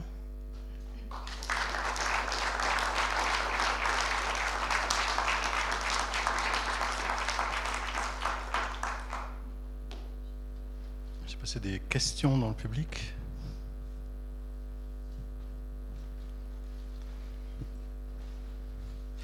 enfin, moi j'en ai une. Euh, ton travail, il, intègre l'architecture, visiblement la danse, euh, la réalité virtuelle, les neurosciences. Euh, comment, comment tu intègres tout ça en fait? Dans quel contexte?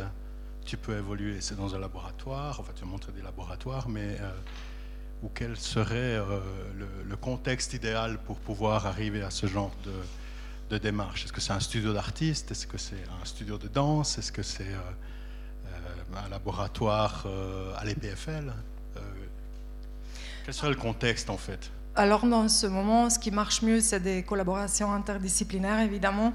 Et c'est pas dans un contexte académique, c'est très compliqué. Euh, disons, pas compliqué, où on trouve des, des fonds, où on trouve des financements, parce que c'est un sujet qui va beaucoup, évidemment. Euh, mais compliqué dans l'académie elle-même, parce que c'est quelque chose qui est un peu mal vu où on croit. Qu'est-ce qui, est mal vu? On, croit que c'est que les chercheurs très avancés et aussi âgés qui n'ont plus rien à perdre, qui vont se lancer dans, dans l'interdisciplinaire. Tu dis que ça, ça, peut porter préjudice à une carrière? Oui, c'est un, peu, c'est un peu la peur. Disons, si tu as un, euh, oui, un professeur, il va te, euh, te dire de pas te lancer trop dans des autres domaines parce que euh, ça peut devenir très... Il n'y aura personne qui sera, se sentira responsable de ta domaine. Tu sortiras des domaines classiques. Par contre, ça, c'est classiquement des sujets qui ne peuvent pas être adressés par une seule euh, branche, par une seule science. Même le climat, tous les problèmes qu'on a aujourd'hui sociaux, climatiques, tout ça, ça s'adresse beaucoup euh, euh, aux projets interdisciplinaires. Sans, ça, on n'arrive à rien faire malheureusement pour, pour l'académie. Donc pour l'instant, c'est des projets indépendants, en fait, c'est des projets de francs-tireurs pour, pour, aller de l'avant et puis en espérant que... Enfin, est-ce que c'est -ce c'est une finalité d'intégrer l'académique ou pas? Est-ce que euh, est-ce que c'est intéressant ou pas? Parce que finalement, c'est comme tu dis, c'est assez... Euh, euh, catégorisé. Quoi, en fait. Oui. Alors, ce que je veux faire, c'est de lancer un labo d'architecture et neurosciences indépendant je pense que c'est la chose meilleure. Je suis en train de travailler à ce sujet et, hum, je crois qu'il y a un grand intérêt à faire ça. Sauf que, évidemment, l'architecture, elle s'est très renfermée sur elle. Donc là, c'est un discours qui est très compliqué, surtout en Suisse où il n'y a pas eu une certaine crise qu'il y a eu ailleurs. Euh, et travailler quelle, avec crise, quelle crise? Euh, de construction. Il y a eu tout un shift dans des autres pays vers la digitalisation qui s'est déjà passé euh, où l'ingénierie elle a pris beaucoup des, tâches de la domaine de l'architecture et en Suisse c'est en train de se passer maintenant. Donc c'est quelque chose qui, qui, va encore se passer ici. Ok, merci. Est-ce qu'il n'y a toujours pas des questions? Donc on va passer, je vais inviter euh, Alain. Tu invité dans notre salon? Oui, au salon.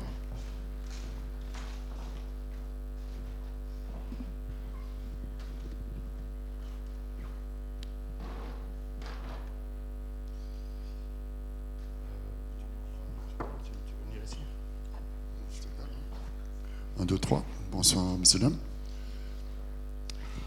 Donc, euh, bah, merci Isabella, d'abord, avant tout. Euh,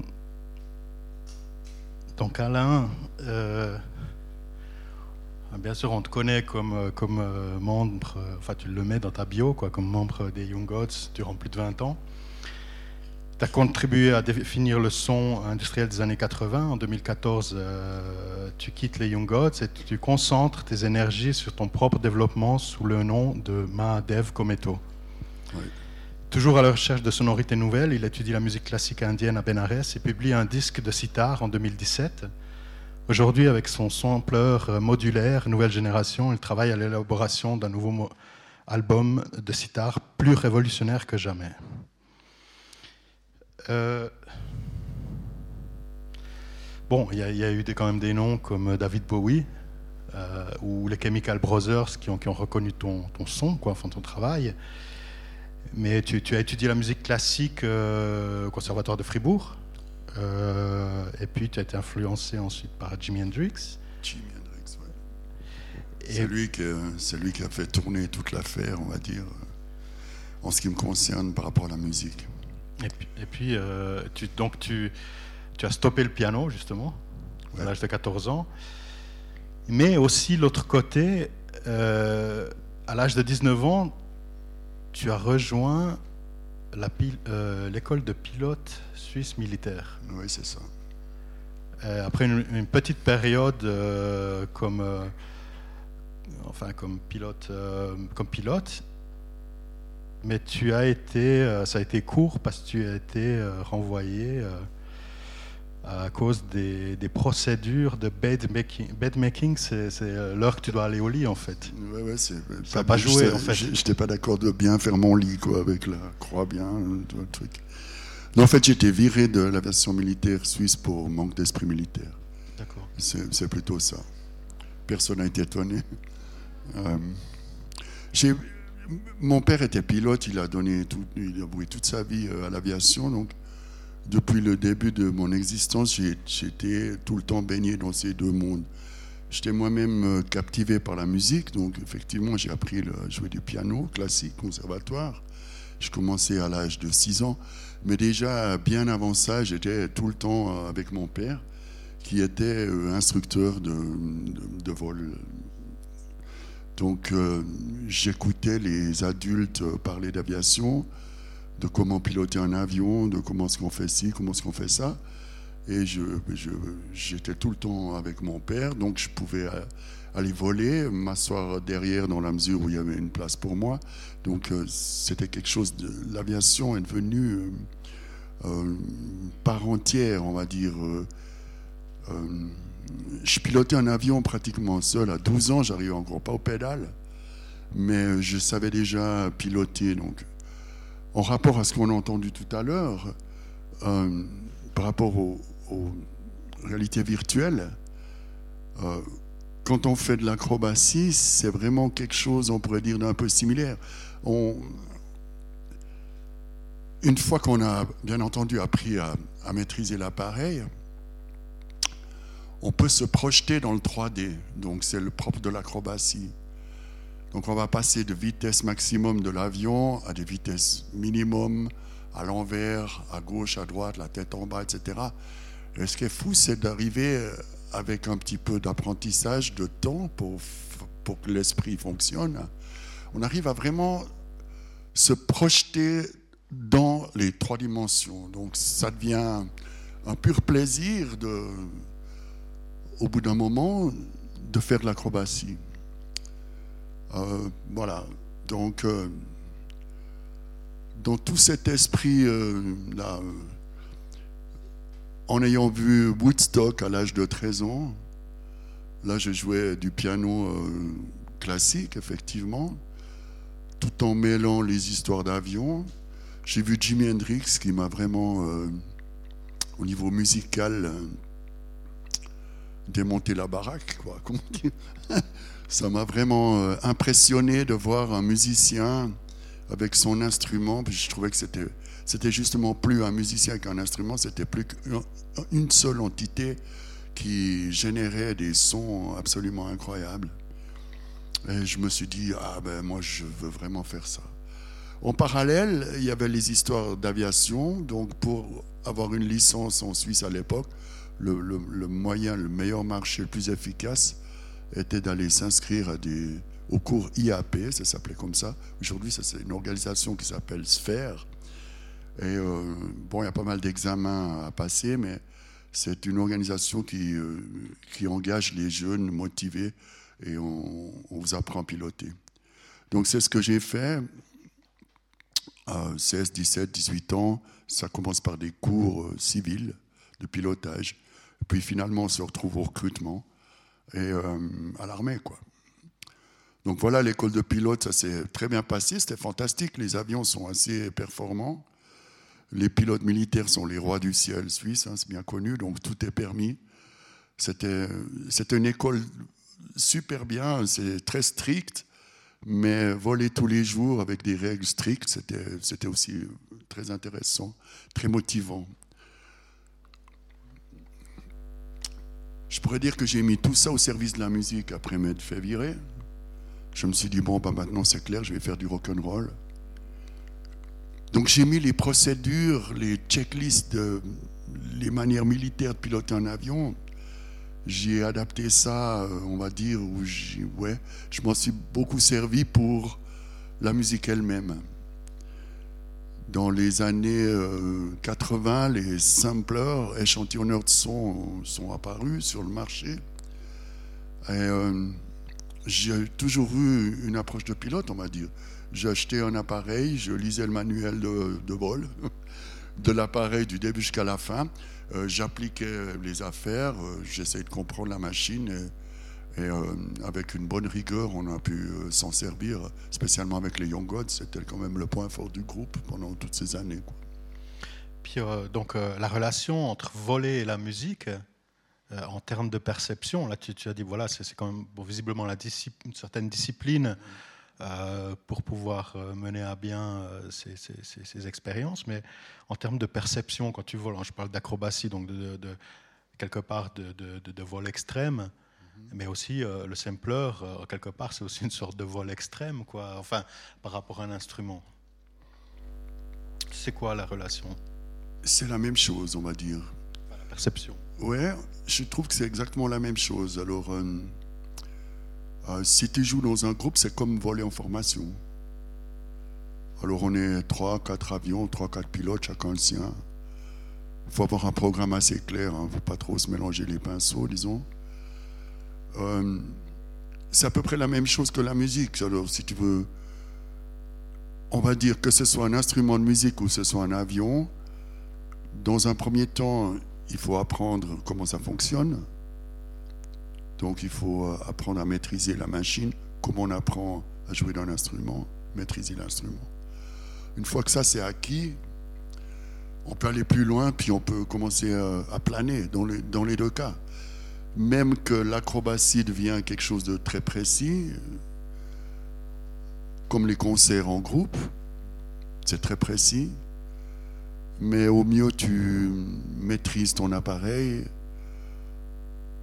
plus grand est le plaisir. Et on va dire, euh, en ce qui me concerne, tout repose sur le plaisir. Je pense que le plaisir est la réussite du bon concert comme la réussite du beau vol. Ça touche euh, l'émotion, ça touche le plaisir de partager avec euh, les gens, avec les amis.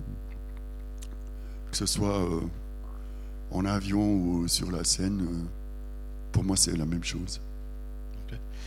Euh, bon, en allant dans la musique, le sampler, justement, c'est un échantillonneur qui permet d'a- d'accumuler des sons et puis de les jouer de différentes manières.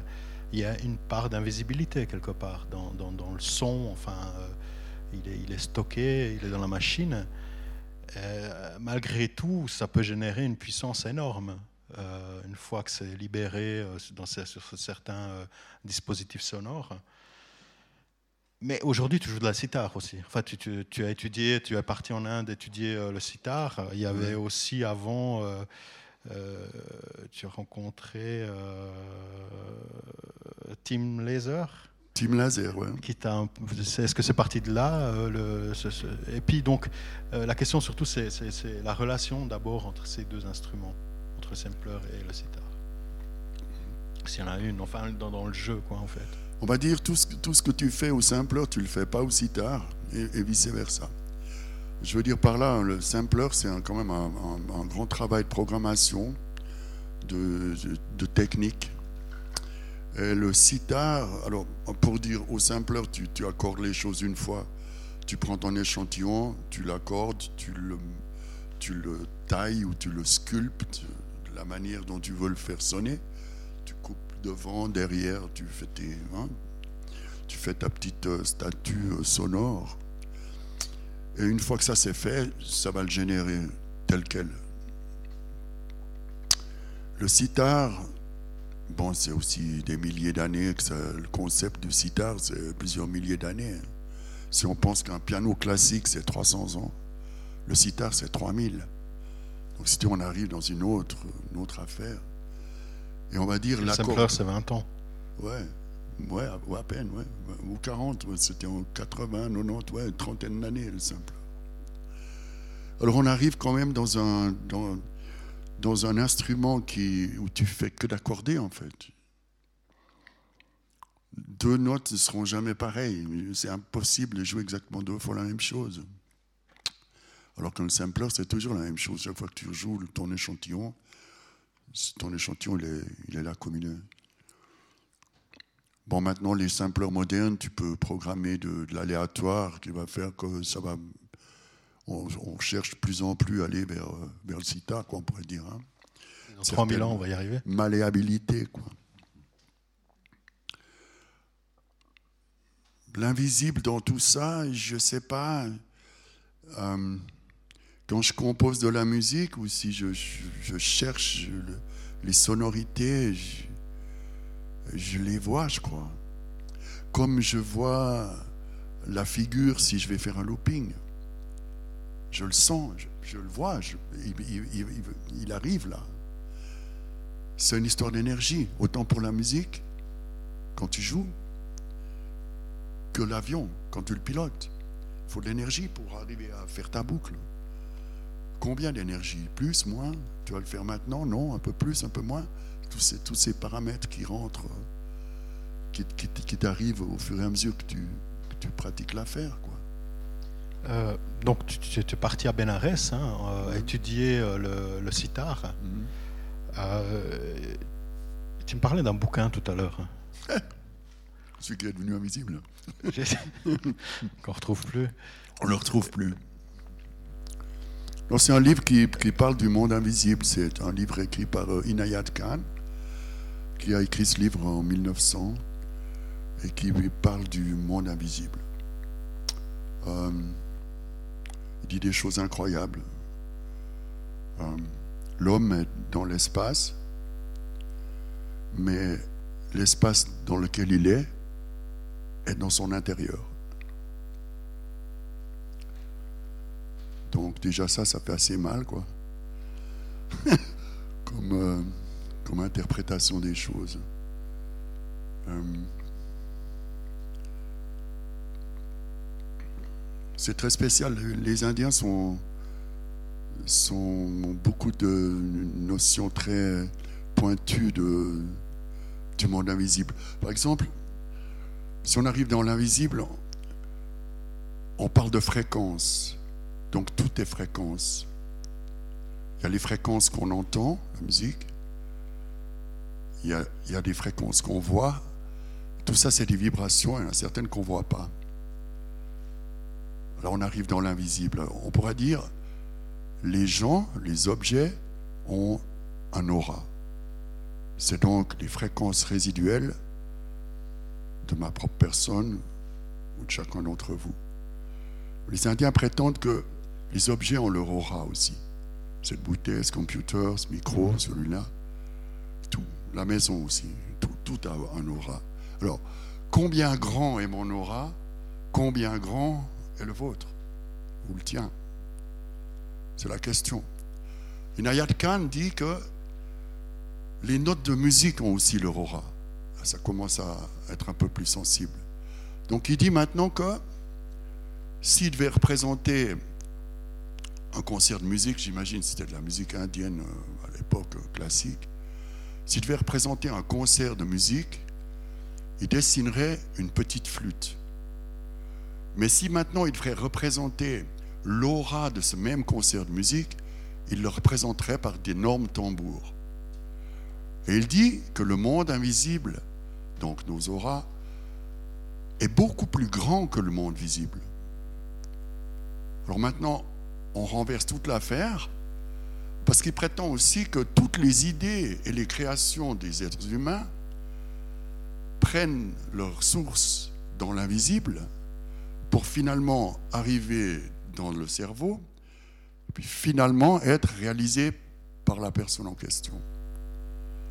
D'autres termes, le monde invisible est beaucoup plus important que le visible. Si on suit ses conseils, occupez-vous du monde invisible avant du visible, tout ira beaucoup mieux que maintenant. C'est en d'autres termes pour ça que les Indiens pratiquent yoga, méditation, qui sont ils font du pranayama, des exercices de respiration, pour, on va dire, connecter l'invisible et ressentir les vibrations qui, ont, qui sont dans ces fréquences. Je ne sais pas si je suis très clair là, mais enfin, j'espère que ça, ça, parle de quelque chose. Et quelle est euh, actuellement, euh, on, est, on est dans cette, euh, situation du Covid. Hein, on est, là, on c'est, un des premiers événements après, depuis le mois de mars. Enfin, je crois que tu, m'as parlé d'un événement que tu as eu entre temps, mais enfin, en, gros, pour, pour, des personnes qui sont tout le temps sur des scènes, etc. Et, donc, on n'est pas en train de travailler, comme beaucoup de monde d'ailleurs. Mais quelle est ta perception Comment ça a affecté ton, ton, ton activité et, de quelle manière ça a affecté aussi ta perception Et puis, de facto, comment euh, tu projettes ton activité quoi? Parce que visiblement, il y aura un avant, un après. Enfin, on ne sait pas de toute façon. Mais comment, ouais, comment tout ça, comment ça t'a affecté en fait? Et comment tu, tu te projettes? Comme je suis assez fan de, de, de ce que j'ai appris en Inde, Inayat Khan et toutes ces théories, euh, je pratique depuis que je suis allé là-bas euh, tous les jours euh, yoga, méditation. Et, ce que j'apprends là, c'est c'est que moi je me pose des questions et mieux tout, tout va. Donc en fait, j'ai confiance en l'univers, on pourrait dire. Ouais, je, suis de plus en plus, on va dire, connecté avec l'invisible, justement. Donc, ça devient totalement abstrait. Il n'y a pas de mots. Il n'y a pas d'analyse. Il n'y a pas de cerveau qui fait des scénarios. En principe, on, quitte tout ça. Donc, euh, je ne sais pas, il faudrait que je réfléchisse sur l'affaire, sur comment je vois le futur. J'ai bien aimé cette période Covid. C'était très calme, très tranquille. Ça me plaisait bien, ça. Euh,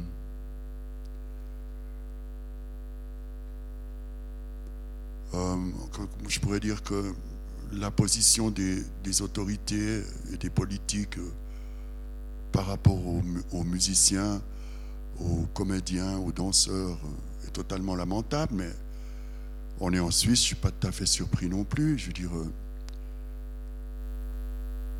l'Office fédéral de la culture, c'est quand même des gens qui ignorent absolument tout de, comment pourrait fonctionner un groupe de rock ou un musicien. Ils n'en savent rien du tout. Alors bon, on ne peut pas vraiment leur en vouloir. Mais ça fait quand même un peu drôle d'être euh, mis euh, à la porte, on va dire, de cette manière. Quand on pense qu'il y a plusieurs milliards qui vont pour la culture, tout ça va dans, les projecteurs, dans la sono, dans les nouveaux micros. C'est ça la culture aujourd'hui, en fait. C'est, euh, les pommes de terre. Quoi. C'est peut-être une occasion justement pour euh, retourner la situation, puis d'inventer des nouvelles euh, possibilités, justement. Quand on dit justement des crises, justement, permettent des nouvelles opportunités. C'est possible, je pense que tout, avance euh, de toute manière. Disons, c'est l'impermanence, euh, et on est devant un exemple d'impermanence qui devient, qui devient très clair et très net parce que justement il y a cette crise. Mais en fait, euh, tout est impermanent, tout bouge, tout avance. Comme je te disais après-midi, pour moi, ça fait déjà plus de 15 ans qu'il n'y a plus de concerts du tout. Les concerts dont je me souviens à l'époque, Frank Zappa en 1975, c'était des concerts, je veux dire, il y avait du son, on ne pouvait pas parler avec son voisin, et personne n'allait chercher une bière euh, en plein concert, je veux dire, ce n'était pas du tout concevable. C'était des véritables concerts avec des véritables musiciens qui envoyaient une véritable énergie euh, fantastique. Son téléphone. Sans téléphone. Sans téléphone portable, sans. Euh, ouais, enfin, les gens venaient là pour écouter un concert, pas pour, euh, pas pour se montrer, je crois. ça a disparu totalement, à mon avis, depuis déjà longtemps. Ouais. Comment, euh, comment on passe de ton album White Planet, donc en, tant qu'Alcomet euh, producteur et, musicien, comment on passe de ton album White Planet à, ton dernier album? Enfin, c'est pas ton dernier album, vous en avez un qui est, en train, euh, qui est dans la marmite, mais l'avant-dernier qui s'appelle Freedom. Comment on passe de, l'un à l'autre en fait? Bah, Tu vas manger du curry à Benares pendant six mois, c'est bon.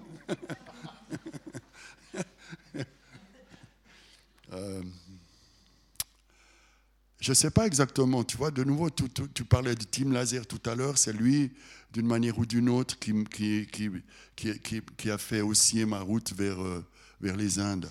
C'est des concours de circonstances, je vais faire assez bref, mais je, suis allé euh, jouer du sitar chez lui euh, à Paris, et, pour la première fois, quand j'ai touché cet instrument, j'étais terriblement perturbé dans, le fait que quand je voulais jouer un peu plus fort. Alors, si on joue du piano, de la batterie, de la flûte, euh, euh, tout ce qu'on veut, des instruments qu'on connaît, il faut mettre un petit peu plus d'énergie, puis un peu plus de nerfs, et puis ça vient plus fort. Mais quand je faisais ça, c'était tout le contraire. Il y, a, tout le son qui s'écrasait, et puis ça marchait absolument pas. Puis ça m'a vraiment perturbé. Après, euh, je sais pas, quand même pas mal de, de décennies de musique. Je me suis dit, mais c'est pas possible cette histoire, qu'est-ce, qu'est-ce, qui se passe? Je comprends pas. C'est ça qui a commencé à m'interpeller euh, sérieusement. Donc, euh, je voulais absolument trouver qu'est-ce qui se passait là, c'est quoi le mystère. Et concours de circonstances, avec concours de circonstances, je me suis retrouvé à Benares, j'ai gagné une résidence de six mois, et euh, je suis parti à Benares, voilà. donc, je, suis allé trouvé un gourou, professeur de musique indienne. J'étais tout fier, je lui ai dit, oui, oui, moi je joue déjà du sitar depuis deux ans. Il m'a dit, tu peux me jouer quelque chose J'ai fait tong, tong. Il m'a dit, c'est bon, c'est bon. Je crois que j'ai joué trois coups, toi. Ping, tung, tung, tung, c'est bon, merci. Il dit, on va commencer depuis le début, là.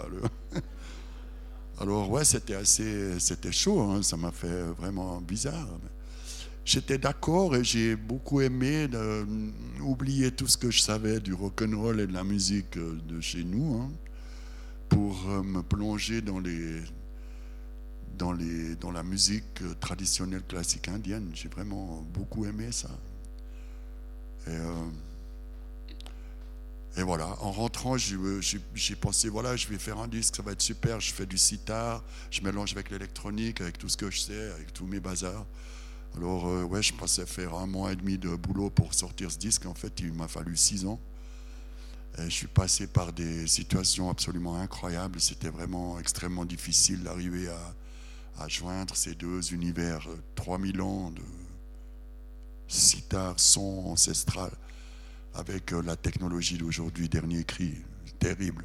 Exercice de style terrible. Alors, euh, c'était magnifique. Voilà. D'ailleurs, euh, je suis en train d'en faire un nouveau disque d'ailleurs. On se réjouit en tout cas de pouvoir l'apprécier. Merci Alain. Euh, je ne sais pas si vous avez des questions. Ah, il y a une question là-bas.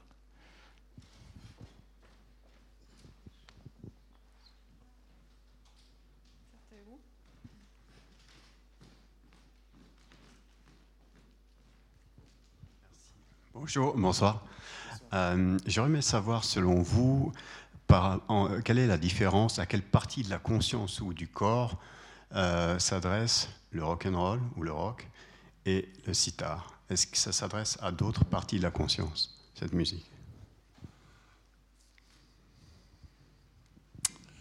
Je dois vous avouer que j'ai réalisé à Benares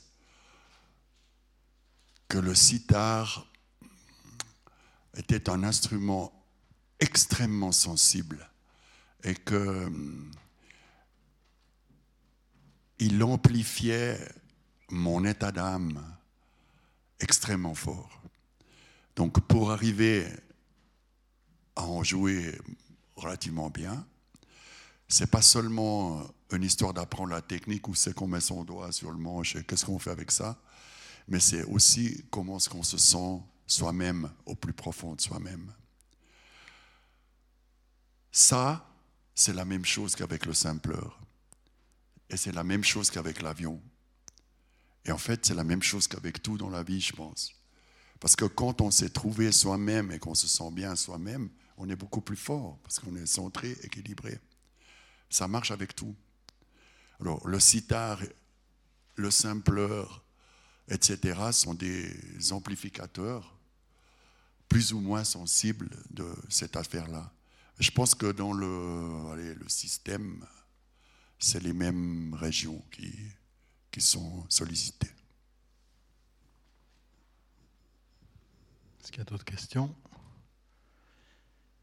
Ok, bah merci beaucoup hein, Alain Je pour cette prie, conversation dans le salon. euh, C'est c'est bien. hein. ouais, c'est bien, c'est confortable. Il y a même la télé.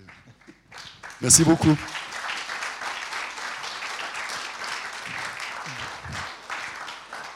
Alors, euh, j'aimerais inviter euh, Jérémy Narby. Euh, Jérémy Narby, il a étudié l'histoire à l'université de Canterbury.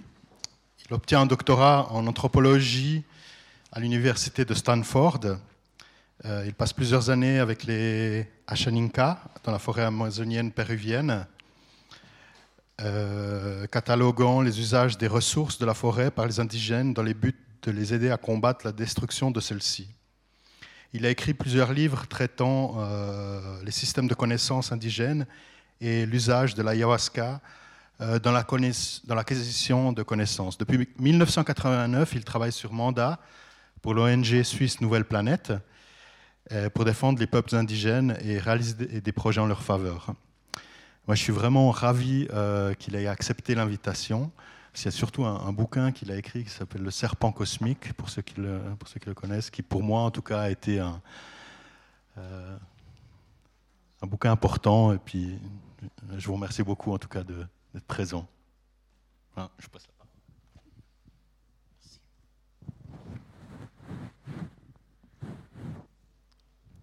Yes, euh, merci. Merci euh, Lucas. Merci au Club 44. Merci à vous tous d'être là avec vos masques. Et c'est clair que depuis ce confinement, euh, euh, ça a été spécial pour euh, tout le monde. Pour ma part, j'ai arrêté net de faire des conférences et ainsi de suite. Et après 15 ans d'absence d'écriture, je me suis replongé dans l'écriture. Et c'était bien. Et donc ce soir, c'est une sorte de reprise de parole. Euh, J'adore la, prise de, parole, mais je viens de faire euh, cinq mois d'écriture euh, sur des, plantes modificatrices de conscience, mais c'est une autre histoire. Ça veut dire que j'ai lu beaucoup de littérature scientifique sur les, sujets sur lesquels j'écrivais. Et mon, bureau est devenu une sorte de zone à papier, à, livres, à tas de livres. Le livre dont Alain a parlé avant, de son gourou, ou de. Comment s'appelle l'auteur? Inayat Khan. Euh, il me l'avait prêté. Il était en bonne place. J'avais l'intention de le lire une fois que j'arrivais au bout des molécules. Et ce livre sur l'invisible est devenu invisible dans mon bureau. Et le jour même où j'avais fini le chantier principal et que j'étais commencé à, j'étais en train de le ranger, Alain m'a envoyé un message pour me demander si j'avais encore son livre. Et bref, jusqu'à ce moment, je ne l'ai pas encore retrouvé, mais euh, c'est- c'est un chantier. Bref, je savais que j'avais cette invitation euh, pour venir parler d'invisibilité et d'omniprésence. Et euh, je me suis dit, bon, bah, ce sera l'occasion de faire un peu l'état des lieux sur le Covid-19, après cinq mois assez intenses où il a occupé nos vies. Euh, moi, je vous donne le point de vue d'un anthropologue qui, qui prend euh, la science au sérieux pour vous dire en 18 minutes ce qu'il y a à dire sur ce sujet. Et une fois n'est pas coutume, je vais vous lire ces mots. Je vais vous les lire déjà parce que je les ai écrits, euh, mais aussi parce que c'est une façon de essayer de nommer concisément quelque chose d'un peu compliqué. Alors c'est parti. Invisibilité et omniprésence, le cas Covid-19. Voir, c'est percevoir de la lumière avec les yeux. La lumière que nos yeux voient est faite de photons. Ce sont des petits paquets de lumière qui sont à la fois des particules et des ondes dont les dimensions varient entre 400 et 700 nanomètres. Un nanomètre, c'est un milliardième de mètre. Voilà les dimensions des ondes de lumière que nous voyons. 400 milliardièmes de mètres pour l'ultraviolet et jusqu'à 700 milliardièmes de mètres pour l'infrarouge. C'est la bande assez étroite des longueurs d'onde que nous voyons sous forme de lumière visible. Ces bons vieux photons qui rebondissent sur tout ce qui nous entoure, puis viennent taper les récepteurs photosensibles de nos rétines au fond de nos yeux, ce qui nous informe sur le monde autour de nous. Mais quand la réalité que nous cherchons à voir est plus petite que la lumière visible elle-même, il n'est plus possible de la voir dans le sens classique du terme. Concrètement, tout ce qui est deux fois plus petit que la plus petite longueur d'onde de lumière visible échappe au microscope optiques les plus performants. Tout ce qui est plus petit que 250 nanomètres est littéralement invisible. Prenez le virus du Covid-19. Il a un diamètre moyen de 125 nanomètres. C'est deux fois plus petit que le seuil de la visibilité. Ce n'est pas seulement que nous ne voyons pas ce virus, c'est qu'il ne peut pas être vu avec de la lumière visible. Mais il est tout de même possible de représenter des entités aussi minuscules et de les rendre visibles indirectement en les bombardant non pas de photons, mais d'électrons, qui sont jusqu'à 100 000 fois plus petits que les photons au niveau de leur longueur d'onde. C'est ce qu'on appelle de la microscopie électronique. L'appareil capture le rebond des électrons, un ordinateur assiste au calcul des angles probables, et pour finir, on peut déduire et esquisser la forme de l'objet que l'on a bombardé. Grâce à l'invention de Jacques Dubochet et de ses collègues, la microscopie cryo-électronique qui ultra-congèle d'une façon ultra rapide les spécimens biologiques de façon à éviter la formation de cristaux de glace, ce qui permet de conserver la forme réelle du spécimen, dont le bombardement électronique révélera le contour moléculaire. Grâce à ces techniques sophistiquées, on peut par exemple rendre visibles les protéines qui forment la carapace du coronavirus Covid-19. Les images du virus dont nous avons été nous-mêmes bombardés sont toutes issues de la microscopie électronique. Ces outils sont admirables, mais la compréhension du monde vivant qui va avec est à la traîne. Et le cas des virus le montre bien. Les premiers scientifiques à déduire l'existence des virus, tout à la fin du XIXe siècle, avaient pu montrer que quelque chose de considérablement plus petit qu'une bactérie pouvait traverser un filtre à bactéries et transmettre une maladie. On a appelé ces petites choses que l'on ne voyait pas des virus un mot latin qui veut dire liquide visqueux ou poison. On imaginait les virus comme des substances toxiques. Ils étaient plus petits que les plus petites cellules connues. Ils ne pouvaient pas être considérés comme vivants et encore moins comme intelligents, même si on ne les avait jamais vus.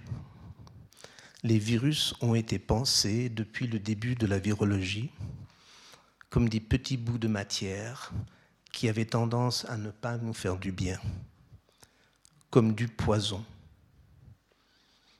C'est vrai que le microscope électronique a seulement été inventé dans les années 1930 et que la forme des molécules d'ADN et d'ARN a seulement été comprise grâce au microscope électronique dans les années 1950. Entre-temps, les certitudes ont eu le temps de se mettre en place. Les virus n'étaient pas considérés comme vivants parce que la définition de la vie exigeait la présence d'une cellule et la capacité de s'auto-reproduire. C'est ainsi que les virus se sont retrouvés du mauvais côté de la ligne, exclus du monde des vivants. Mais maintenant, grâce à la cryomicroscopie électronique de Dubochet et de ses collègues, nous en savons beaucoup plus. Un virus comme le Covid-19 agit très différemment d'un poison. Prenez le cyanure, par exemple. C'est une molécule relativement simple qui contient un atome de carbone lié à un atome d'azote et qui se lie à tout ce qui est métallique. Il entre facilement dans les cellules et bloque l'activité d'une enzyme cruciale qui met l'oxygène au service de la cellule. Le cyanure est un bâton moléculaire dans les rouages centraux et énergétiques de toutes les cellules qui, privées d'oxygène et d'énergie, finissent par mourir. Le cyanure est juste une substance, une molécule, un petit amas de matière. Mais ça n'empêche pas que s'il arrive au mauvais endroit, il peut tout bloquer et causer la mort. C'est un véritable poison, pour ne pas dire un des plus efficaces. Avec le Covid-19, on a affaire à tout autre chose qu'un poison de ce type. D'abord, ce n'est pas du tout une molécule simple. Le virus du Covid-19 est une capsule bourrée d'informations en ARN qui se présente sous la forme d'une longue molécule serpentine de 30 000 lettres en ARN. Vous savez, la double hélice d'ADN, c'est deux rubans complémentaires enroulés l'un autour de l'autre. Le texte principal est son backup mais lorsque l'ADN se fait transcrire pour que son information soit utilisée pour faire des protéines, le transcrit est une molécule simple en ARN et non double en ADN. L'ARN est une copie exacte du texte principal en ADN, mais sans le backup. Le Covid-19, comme les autres coronavirus, est un virus à ARN, c'est-à-dire qu'il voyage léger, sans backup, la capsule qui contient cette information génétique est faite de quatre protéines différentes. L'une euh, a à sa pointe des configurations moléculaires qui servent de clé pour activer au moins deux récepteurs cellulaires spécifiques. Le premier, appelé AS2, va laisser le virus entrer dans la cellule. Donc, ce sont des configurations moléculaires au bout des pics et c'est là que le virus garde ses clés. En utilisant la première clé, il entre dans la cellule et là, il se déconstruit. Il tombe en pièces détachées. Et chaque pièce joue un rôle dans ce qui va suivre, le détournement délibéré de la cellule. Le long serpent en ARN va se faire transcrire auprès d'un ribosome de son hôte qu'il le prend pour de l'ARN maison. Il ne se pose pas de questions. Il génère la chaîne d'acides aminés dans l'ordre indiqué par les instructions de la molécule en ARN. Il produit donc une longue chaîne d'environ 7000 acides aminés, une sorte de chaîne protéinique géante. Et le virus dispose justement d'une protéine enzyme qui vient découper cette chaîne comme un tailleur pour en faire quelques 25 protéines différentes dont une qui sert à neutraliser le système d'alarme de la cellule en s'attachant à deux protéines spécifiques, une autre qui bloque la transcription de gènes bien précis de la cellule hôte, une autre qui est active dans l'assemblage de nouveaux virus à partir de la production de nouvelles pièces détachées, et aussi une enzyme qui fait des copies ARN de l'ARN viral. Bref, tout ce qu'il faut pour fabriquer de multiples copies de lui-même qui, une fois bien encapsulées, quitteront la cellule par la membrane, par la grande porte, pourrait-on dire, et aller infecter d'autres cellules. On reprend. Le virus est une capsule qui contient les instructions pour faire des copies de lui-même. Il est entouré de quatre sortes de protéines, mais il contient l'information nécessaire pour faire 25 autres sortes de protéines supplémentaires nécessaires à sa reproduction. Il entre par tromperie, il se désagrège, ces protéines se séparent et accomplissent des tâches distinctes. L'une éteint l'alarme, une autre stoppe les opérations normales de la cellule et éteint en particulier les gènes qui produisent des protéines antivirales. C'est comme éteindre la police locale. Étrangement, les scientifiques qui étudient ça, ils n'ont jamais vu un virus comme ça. Non seulement il éteint la police locale, il allume les gènes qui appellent Interpol, le système immunitaire distant, sachant qu'ils arriveront bien trop tard et la cellule aura déjà été vidée, utilisée et abandonnée. Des centaines de nouveaux virus peuvent ensuite repartir ailleurs dans le corps et infecter d'autres cellules. Donc un virus entre, des centaines de virus identiques repartent.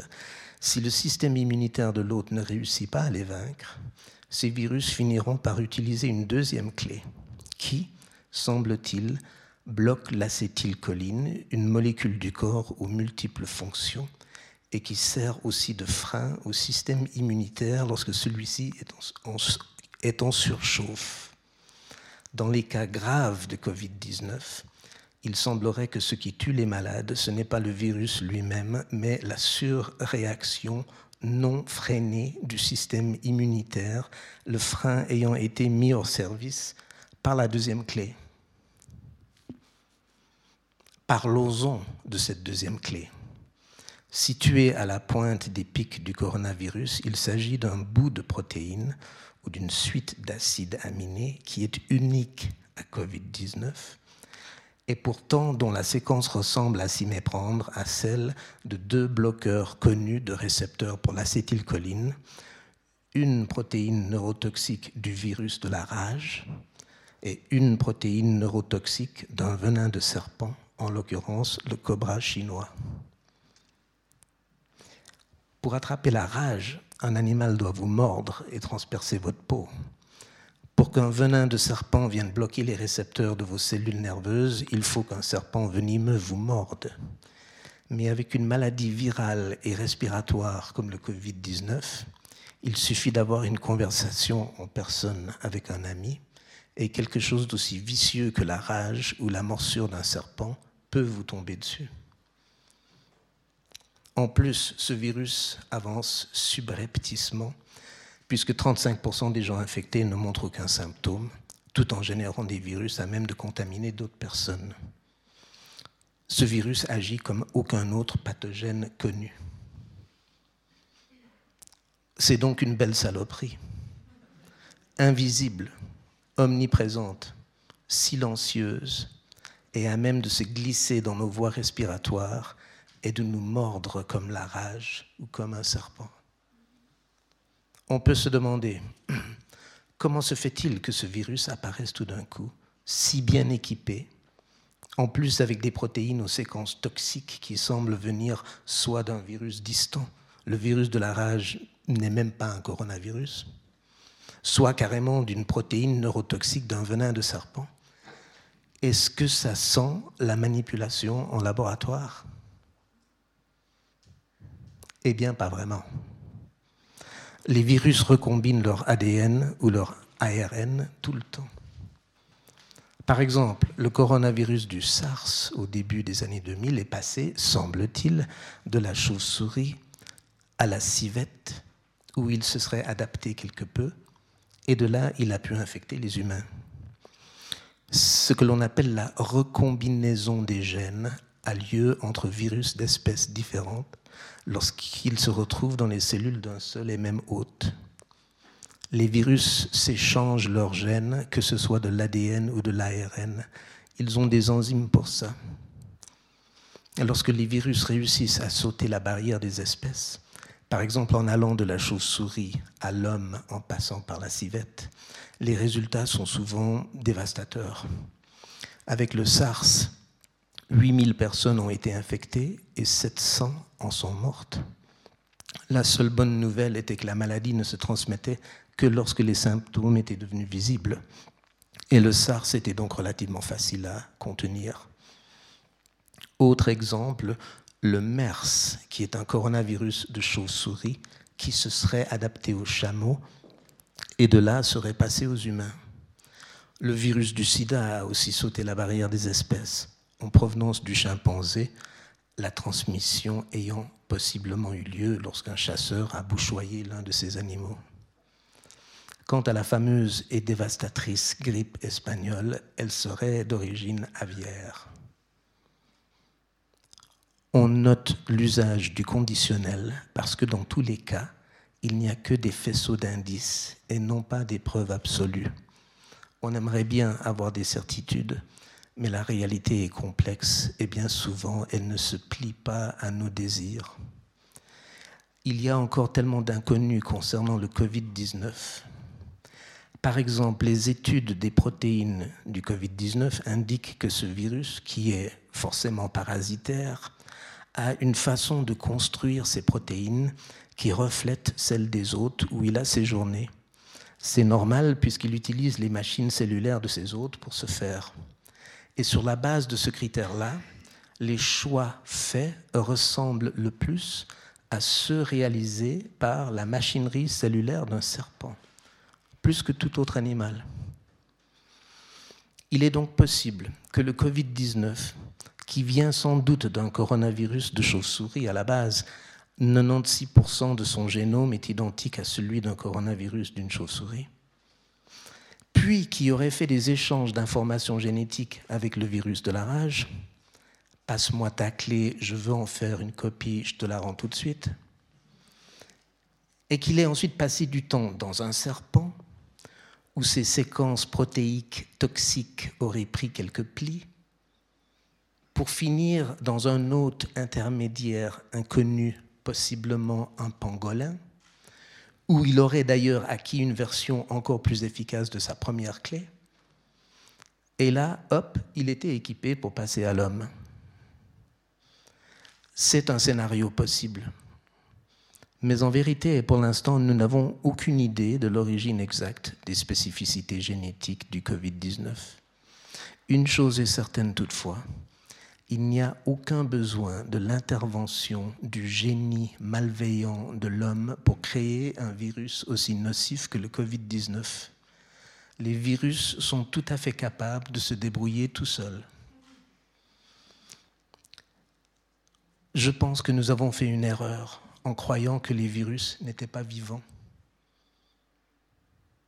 Et je pense que nous pouvons nous inspirer des peuples indigènes d'Amazonie qui affirment de longue date que tout l'édifice du vivant est infusé d'intelligence et qu'il existe des entités invisibles qui sont vivantes et intelligentes, qui peuvent se reproduire dans le corps humain et qui sont pathogènes ce sont les fameux virotes, des sortes de flèches invisibles que les chamans s'envoient à distance.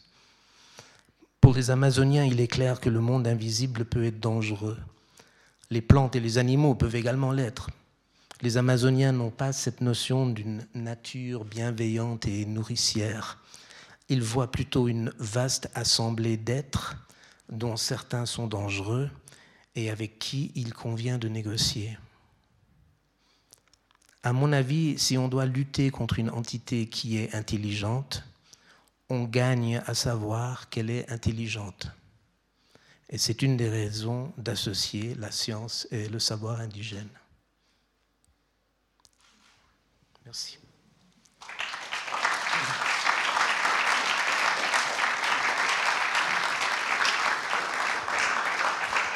Merci beaucoup. C'était euh, passionnant. Euh, est-ce, que, est-ce qu'il y a des, des questions dans le public?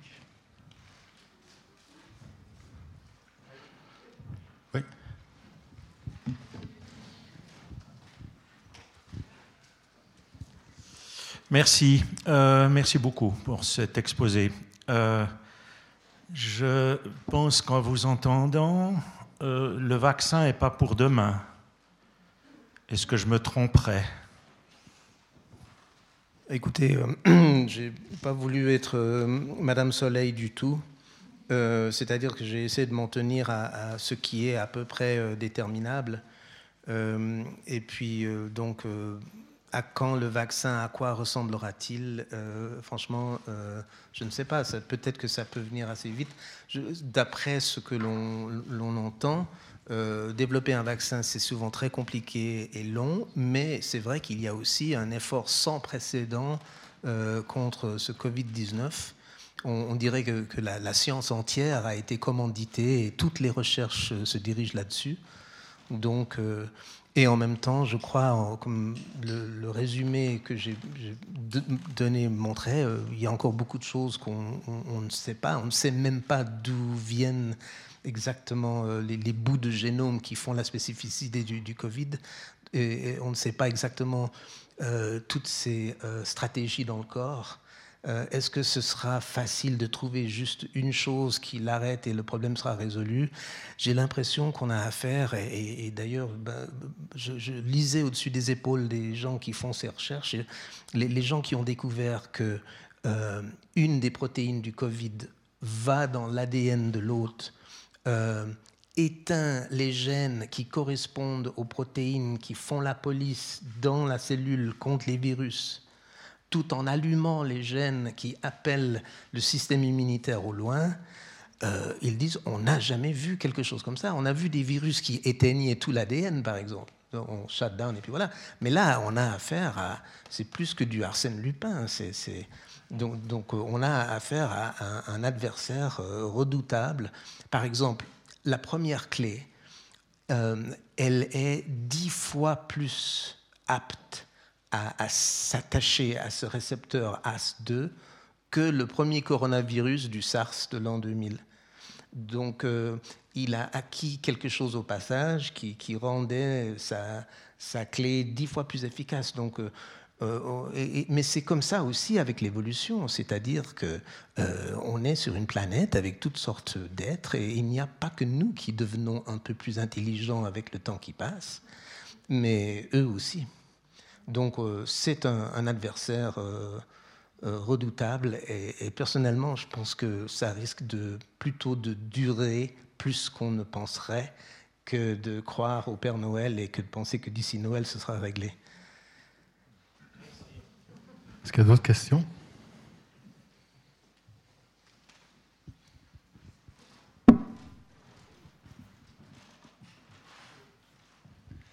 Merci beaucoup, euh, Jérémy, pour euh, cet exposé. Dans la description du, virus et donc de, de ces stratégies euh, d'invasion de nos cellules et de nos corps, on dirait que derrière, en filigrane, il y a un peu une idée de, d'agentivité presque du, du, virus, comme si cette intelligence que, que vous décrivez, euh, elle est euh, comme consciente, justement, consciente d'elle-même, avec une intention. Et j'ai de la peine à imaginer ça pour une petite boîte euh, de, de, de, protéines avec un filament d'ARN inerte qui pourrait très bien, par des milliards et des milliards de combinaisons aléatoires, donner des, voilà, certaines variations qui, ont, euh, qui prêtent penser qu'il y a une intelligence intentionnelle alors qu'elle est quelque part une sorte de résultante aléatoire de, de, de, tous ces, de toutes ces combinaisons. Euh, vous, êtes vous-même dans la branche ou? Euh, J'enseigne ici au lycée un, petit peu de biologie. Oui, oui. Ben, euh, euh, c'est vrai qu'en 18 minutes, euh, c'est difficile de, faire le tour de toutes les questions. En tout cas, où je suis d'accord avec votre question, c'est que la, la, façon que l'on que a de d'interpréter les données dépend de la vision que l'on a du monde. Et, donc, quelqu'un qui veut s'accrocher absolument à la notion que finalement tout ça, c'est physico-chimique, et qu'on ne peut pas accorder une intention à quelque chose qui, n'a même pas une cellule, en fin de compte, euh, et, qu'on veut juste voir des réactions physico-chimiques, ben, vous dites aléatoires, mais on pourrait juste dire physico-chimiques normales, euh, vous pourrez toujours le voir. Euh, c'est-à-dire que, par exemple, vous dites que la molécule d'ARN est inerte, mais lorsque vous voyez les représentations que les scientifiques font de ce qui se passe à partir du moment que le virus entre dans la cellule, vous ne voyez pas une molécule d'ARN inerte. Vous la voyez partir comme un très long serpent et aller se diriger dans le ribosome qui va faire euh, euh, tout ce que cette molécule devrait faire si elle avait une sorte d'intention. La même chose avec ces protéines d'ailleurs. Quand on, essaye de, se faire une image de ce que fait exactement ce virus une fois qu'il entre dans la cellule, moi je vous dis bêtement, ce qui me revient le plus en tête, c'est une de ces sortes de technologies à la mission impossible où vous avez quelque chose qui entre, il tombe en morceaux, et tout d'un coup il y a un morceau qui part par là, l'autre morceau qui va là, le serpent il va ci. On, détourne complètement euh, la cellule en, temps normal, on, immobilise les protéines qui patrouillent et qui donneraient l'alerte, on, va tapoter sur les gènes ici, on va commanditer les mitochondries et l'appareil de Golgi et préparer la cellule à être utilisée pour refaire les pièces détachées et ensuite les réencapsuler, les réempacter et donc, attendez, euh, si vous voulez penser que tout ça, c'est juste des réactions physico-chimiques normales qui ont lieu d'une façon aléatoire, qui ont été sélectionnées par l'évolution, vous pouvez. Et d'ailleurs, il y a plein de scientifiques qui voient les choses de ce point de vue et ils ont de la peine à dépasser la notion qu'un virus est autre chose qu'une substance, un peu comme une molécule de, de cyanure, on va dire. Mais justement, ça ne se comporte pas du tout comme une molécule de cyanure. Il y a beaucoup plus de, précision, de délibération. En tout cas, c'est ce que les données semblent indiquer. Comment penser ou concevoir une intention à ce niveau-là, ça reste effectivement un, effort, parce que ça va à l'encontre de nos catégories, de tout ce qu'on a appris jusque-là mais je pense que les, données méritent une considération de, de, qu'on ait possiblement affaire à quelque chose qui, est simplement vivant. C'est-à-dire, moi, personnellement, ça défie ma compréhension. Qu'on puisse considérer que quelque chose qui a autant d'informations génétiques et des protéines qui agissent aussi spécifiquement, que qu'on considère ça comme juste un bout de matière qui ne soit pas vivant en, fait, pour être le parasite de vivants comme nous, à quelque part, il, faut être encore plus en avance sur les vivants. Il faut être malin pour, être un parasite.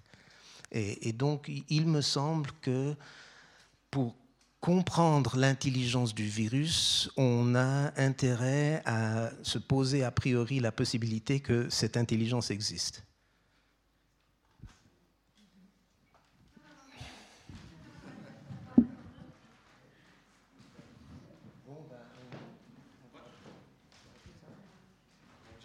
J'invite tous les intervenants à revenir euh, sur, euh, sur scène pour faire une conclusion. En fait, euh.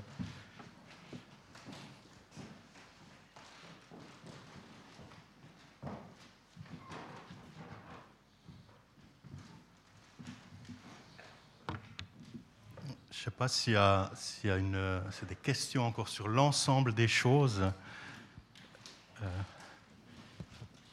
Merci Jérémy, c'était, c'était fantastique. Quoi. Euh, c'est passionnant, quoi. Effectivement, donc euh, il y, a une sorte de, juste pour continuer un peu sur ce que tu disais, il y a une sorte d'intelligence quelque part. Enfin, c'est une intelligence autre que, que, justement qu'un cyanure, ou on va plutôt dans cette forme d'intelligence. On parlait de la biosphère, hein, qui, était euh, quelque chose qui, couvre, qui est, une couche fragile qui couvre notre, notre planète. Puis, et puis justement, ces, virus, comme tu dis toi, enfin en tout cas ce virus-là, euh, il fait partie de ce tout, quoi, de cette biosphère.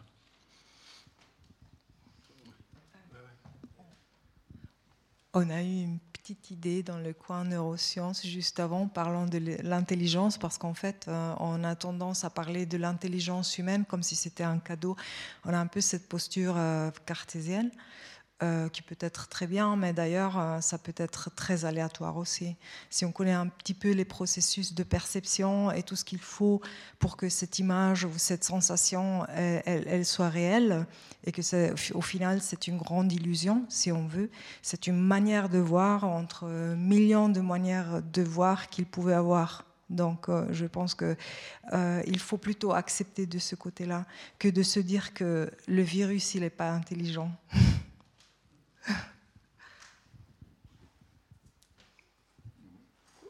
Oui, mais encore une fois, euh, euh, ça dépend de votre Weltanschauung, de votre façon de, voir le monde. Et, personnellement, je trouve que c'est important de, respecter euh, que chacun ait le droit de considérer les choses de sa façon. Alors, quelqu'un qui veut être un matérialiste pur et refuser à tous les autres êtres, à part les êtres humains, euh, la reconnaissance d'une véritable intelligence. Et donc, euh, les cellules, c'est non, les protéines, c'est non, les virus, c'est non, les plantes, c'est non. Euh, et finalement, il n'y a que nous qui, méritons l'appellation d'intelligent. En fait, c'est le point de vue classique cartésien de, depuis 300 ans, on le connaît. Euh, bon, et d'ailleurs, il a montré sa force d'objectifier de, la nature, de regarder la nature comme un, ensemble d'objets plutôt qu'un ensemble d'êtres et de sujets. C'est la science. Et elle a généré des connaissances détaillées, moléculaires, des cellules, de leur fonctionnement. Donc c'est un, regard euh, très puissant qu'on ne mettra pas en doute. Euh, euh, mais je crois quand même que même dans le cas des virus, on ne parle pas des plantes ou des, animaux mais, euh, ou, des cellules, mais simplement lorsqu'on regarde le comportement des, virus, ben, on voit autre chose, à mon avis, que le, comportement simplement physico-chimique normal de, molécules. donc oui, s'ouvrir à la possibilité sans forcément y souscrire. C'est-à-dire, moi, je ne demande à personne de croire qu'un virus est intelligent. Au contraire, je vous soumets les données et ensuite vous réfléchissez de votre côté en fonction de vos convictions. Vous dites oui, je pense que c'est des foutaises, oui, je suis d'accord. Ou, En fait, vous, le, premier but avec des discours comme ceci, c'est de partager euh, un, savoir, partager des questionnements, essayer d'enrichir la, réflexion. Mais je crois justement que ça enrichirait la réflexion des virologues euh, de s'ouvrir à la possibilité que possiblement, lorsqu'on a affaire à un Covid-19, on a affaire à quelque chose qui est franchement euh, redoutable, ben, comme, un, ennemi intelligent finalement. Et, on, gagne à, essayer de comprendre son intelligence. Aussi, aussi quand on parle, tu, voulais dire un truc? Oh, Aussi quand on, parlait, euh, quand on parle euh, d'intelligence, de, de science, euh, on parle euh, de sciences occidentales pour l'instant. Alors qu'il y a des, des sciences partout, quoi. Mais c'est une façon, une science dominante, euh, voilà, dans, enfin, dans, la réalité du 21e siècle. Est-ce que, soit qui a, qui, a, passé pas mal de temps au Pérou justement, avec avec ces communautés qui ont une science ancestrale aussi. Hein. Enfin, pour moi, c'est de la science. Je ne sais pas quel est ton point de vue. Est-ce que dans le futur, ou est-ce qu'on pourrait imaginer, euh, d'une manière utopique, euh, une collaboration des points de vue, une collaboration des connaissances? Après, bon, bah, il y a des problèmes spécifiques pour chaque région, et puis euh, je ne parle pas de globalisation, mais de, points de vue qui pourraient nous permettre d'aller, enfin, de nous augmenter. Hein, je ne dis pas de devenir plus, enfin, plus intelligent au moins, c'est pas ça, mais de, de, de créer d'aller au-delà, en fait, de, cette manière-là bah, je veux dire, c'est pas comme si euh, la réponse euh, était évidemment non, parce que évidemment oui, quoi. moi, je veux juste prendre l'exemple des, bah, de la recherche sur la conscience de soi. il est évident que au tout début de des travaux, comme avec Olaf, que je connais bien, un médecin scientifique qui décide d'étudier les expériences de sortie du corps, c'est, euh, il a fait attention pour rester dans ce dogme de, pouvoir publier, pour etc. Mais il est clair que forcément, à l'intérieur du laboratoire, on, pense autrement que dans ce dogme. On ne pourrait même pas avoir les idées d'expérimentation que moi je vais développer avec les technologies. Euh, Isabella arrive avec euh, l'architecture et, un autre neuroscientifique euh, arrive avec une idée de, gratter le bout du dos pendant qu'on touche devant. Et en ce moment, on est en train, avec ces idées délirantes de, décorporation et d'hallucination de présence, de soigner les Parkinsoniens. Et à partir du moment où tu as des données sur les Parkinsoniens, ah ça y est, oh, quel grand scientifique. Donc je comprends tout à fait qu'il y a cette idée de, de difficulté de, de, croire que les scientifiques vont avoir qu'un seul pensée dogmatique euh, très arrêtée, définitive sur les choses. Moi, j'étais passionné, enfin, c'est génial, euh, et complètement, il faut, euh, il faut sortir tous les jours de non, mais évidemment que je, je sais pas, j'imagine même pas un scientifique qui travaille sur le coronavirus et qui est pas en train de personnifier son ennemi. C'est l'enfant qui fait ça. Enfin, tout le monde. Ma fille, elle a dessiné des bonhommes, elle voit des bonhommes partout, machin. Forcément. Et donc, quand on l'était en, sciences, eh qu'est-ce qu'on a fait? Ben, Au lycée, ben, on lui a expliqué la science avec des bonhommes. Quoi. Je veux dire, tout le monde le fait. Donc, ma question, pour rebondir, cet anthropomorphisme qu'on fait, bah, c'est ça l'intelligence en fait. On ne peut pas faire plus. C'est la limite que l'on a nous, non? On ne peut pas imaginer que quelque chose est, vivant sans que ça soit comme moi. Mais parce que je suis trop bête pour faire autrement, non? Enfin voilà, c'est un peu la réflexion euh, auquel je pense. Il y a une réponse, une réaction bah, welcome. S'agissant du virus et de son fonctionnement, ça pourrait peut-être aussi apporter quelque chose de considérer ce fonctionnement comme entièrement étranger à toute forme d'intelligence, et pourtant complexe. À, la limite, l'intelligence n'est pas nécessaire là-dedans. D'autre part, il est très difficile, pour le moins, de concevoir quelque intelligence que ce soit sans un support physique. Or, dans le virus, il n'y en a pas, apparemment. Donc ça pourrait être quelque chose qui se passe, qui est extrêmement complexe, subtil, tordu et tout, mais étranger à toute forme d'intelligence. Euh, bon, il y a, peut-être aussi un, problème avec les mots. Intelligence est un mot euh, euh, connu pour être problématique. D'ailleurs, il a longtemps été défini en termes exclusivement humains, donc il ne pouvait pas être appliqué même aux autres espèces. On, s'est tellement battu autour de la définition de l'intelligence qu'il existe environ une septantaine de définitions de l'intelligence. Donc c'est devenu un, concept difficile à utiliser pour les autres espèces, pour les plantes euh, et, pire encore euh, pour les virus. Euh, cela dit, dans ce genre de cas, moi je m'en tiens à l'étymologie des mots. Intelligence, inter, legere, choisir entre. Lorsqu'on voit que le virus a une clé pour entrer dans la cellule et qu'à partir du moment qu'il est à l'intérieur, il a par exemple une protéine qui va et choisit très précisément les séquences génétiques en ADN de l'hôte qui correspondent à construire des protéines antivirales et très précisément à d'autres séquences d'ADN pour appeler le système immunitaire distant, clairement, ce protéine-là, alors est-ce que c'est en amont? Comment est-ce qu'une protéine qui n'est qu'un assemblage d'acides aminés sait aller exactement là et choisir entre les 4 milliards de lettres en ADN précisément les séquences qui correspondent à ce que j'ai dit avant? Pardon?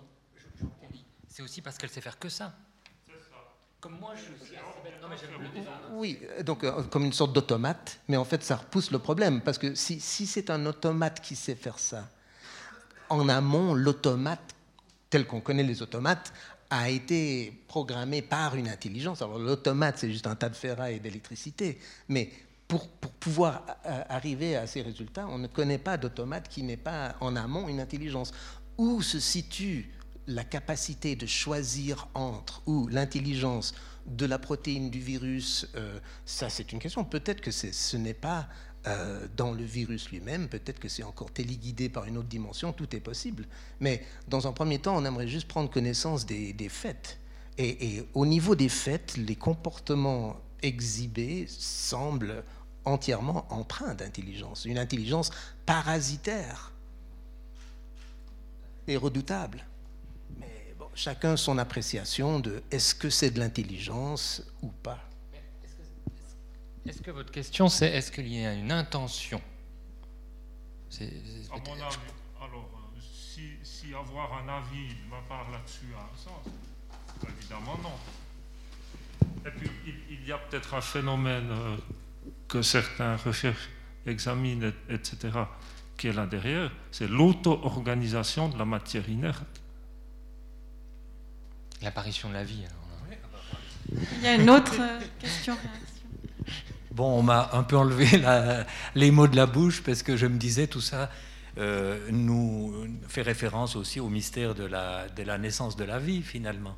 Hein. il semblerait des acides aminés venus de, de, l'univers qui à un moment donné euh, ont fini par s'assembler, etc.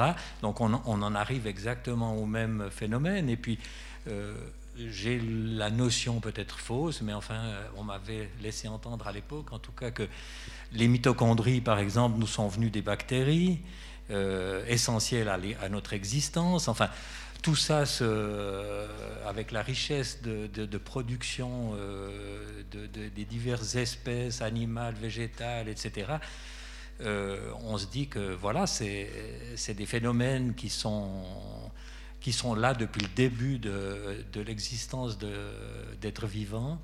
Et moi, je, je, le vois un peu comme mon, mon pré-opinant, euh, comme quelque chose de, d'extraordinaire, mais qui finalement euh, est lié à, une multitude d'essais euh, de la nature qui ont abouti à des formes d'existence différentes. Enfin, je sais pas, on, est, on est sur le mystère de la vie, là.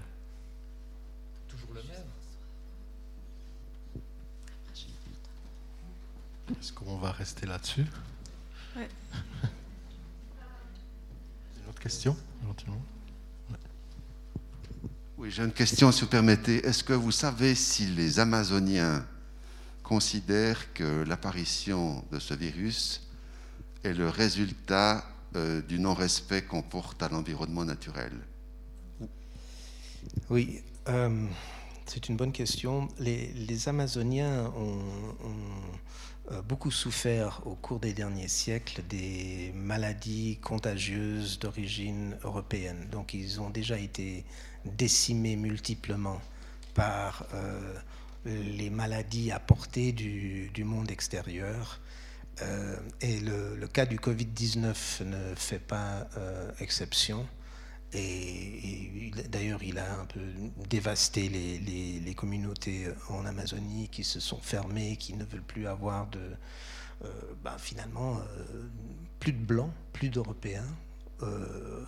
on n'est juste pas bienvenu du tout. On est des porteurs de maladies. Enfin, de toute façon, ils n'avaient déjà pas une, image très reluisante de nous au départ.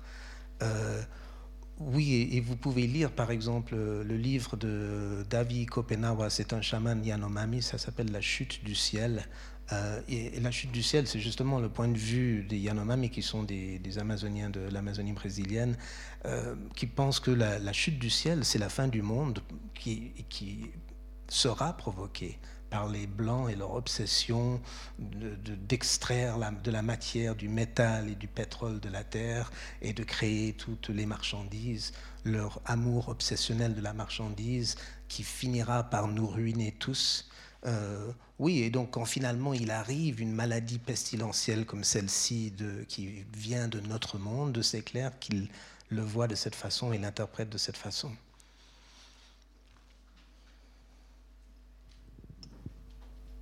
J'ai aussi une question parce que j'ai aussi, il y a quand même des pays qui ignorent totalement euh, cet, ennemi, disons, alors qu'ils qui prétendent qu'il faut se laisser immuniser. Et puis, euh, à l'époque, j'ai lu dans le Sapiens, dans le livre, qu'on quoi les Africains étaient déportés en, en, Amérique pour travailler dans les champs de coton parce qu'ils avaient déjà subi plusieurs épidémies et puis ils étaient immunisés. Donc, c'était les meilleurs travailleurs qui, qui tombaient pas malades. Et voilà, c'est aussi une, une option ou une. Je ne sais pas, je pense, je ne suis pas scientifique, donc je vous laisse euh, dire votre avis là-dessus, si c'est...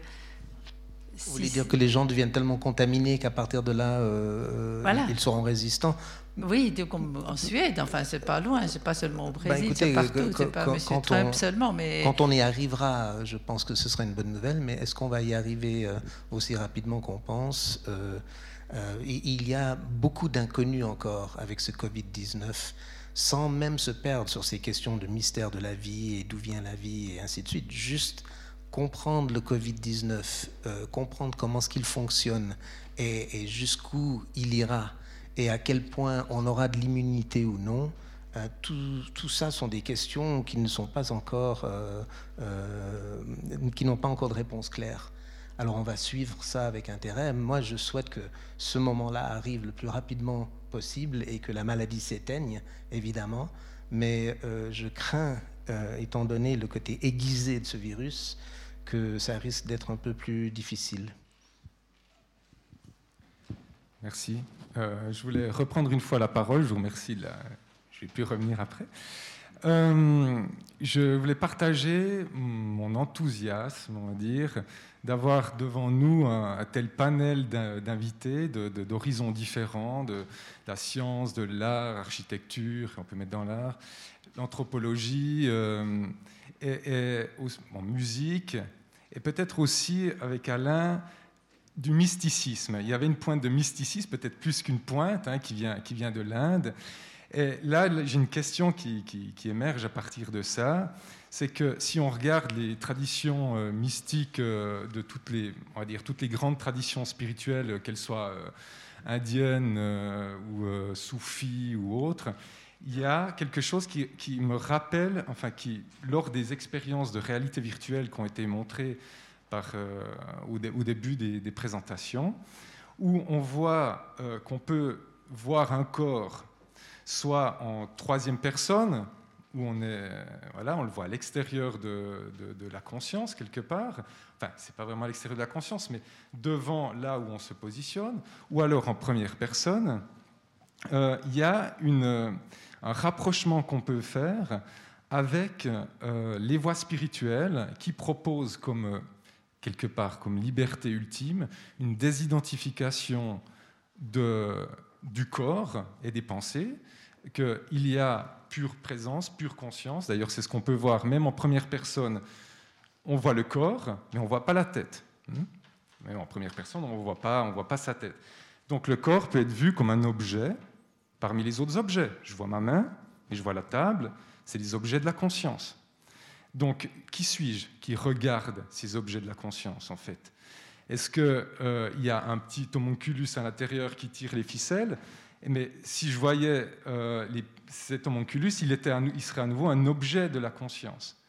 Et de, retour en arrière en retour en arrière, on finit par arriver à l'ultime sujet, qui est la pure présence, euh, qu'elle soit du troisième sujet euh, ou de, la, du troisième personne, de la première personne. Ça change rien. Il y a finalement, si on se pose la question de qu'est-ce qui regarde, il n'y a que conscience.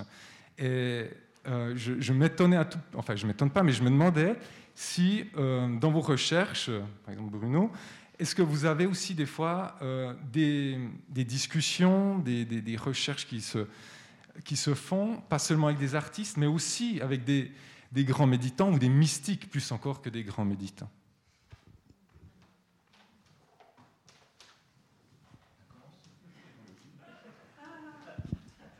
Disons, concernant le mysticisme et les Indiens, euh, les soufis auraient tendance à dire euh, outside is illusion. Ça veut dire euh, dehors c'est une illusion.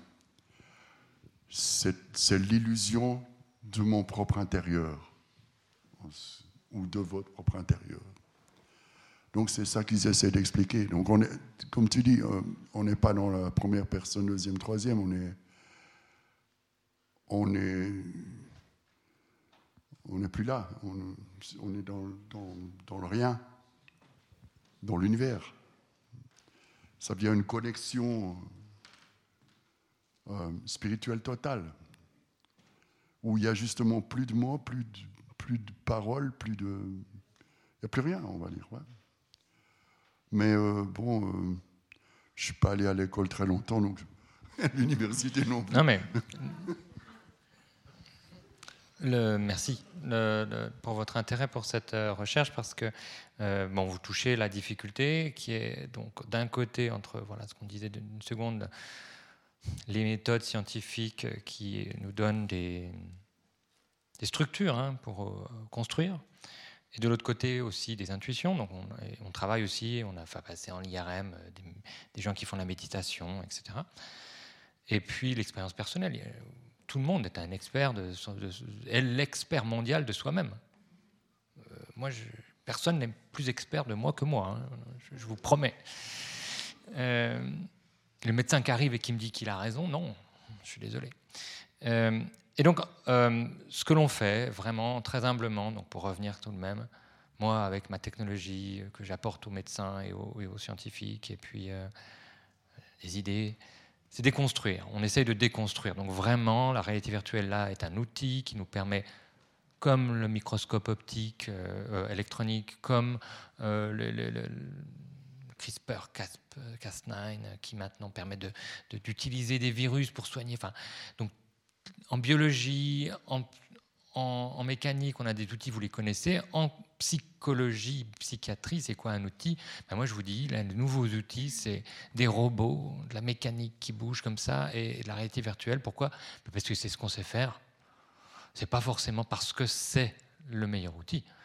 Et donc, on décompose, on essaye d'analyser, et puis le, maître mot, c'est de mettre le sujet, le, pour nous, c'est pas le virus, pour nous, c'est la personne, son cerveau, sa, conscience. On le corner someone, on le met dans, on le, piège, on le met dans un coin, on, est à quatre autour, et puis on le met dans le coin, puis on lui dit maintenant. Euh, si, je te fais, euh, si je te mets comme ça et que je te bloque le son et puis que je te montre ci et que je te montre ça, tu fais quoi? Ah, euh, sais pas, si, tu le fais, si tu le pousses à réagir vite, bah, il fait des erreurs. Ou voilà. Et donc en fait, la seule chose qu'on peut faire, c'est ça. De là à prétendre que ça définit la conscience, on est bien d'accord. Mais ça ne veut pas dire qu'on n'aide pas à la réflexion. De la même manière qu'on peut euh, utiliser son intuition, dont je parlais. Donc euh, c'est simplement, à mon avis, humblement complémentaire, et ça permet de, toujours repousser un peu euh, les convictions préétablies pour changer un peu notre avis. C'est ce qu'on essaye de faire scientifiquement.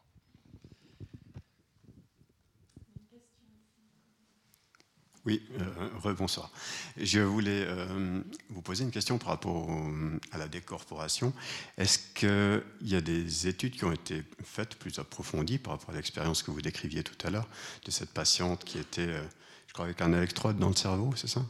D'accord. Est-ce qu'on a pu confronter sa perception à elle à la perception de quelqu'un qui observait de la part, euh, enfin, comme le, chirurgien ou un, observateur lambda dans la pièce. Est-ce qu'on a pu confronter les deux perceptions alors, ce, que, vous entendez, c'est euh, bon, il y a eu des gens qui ont été scannés. Euh, nous, on n'a pas fait ça.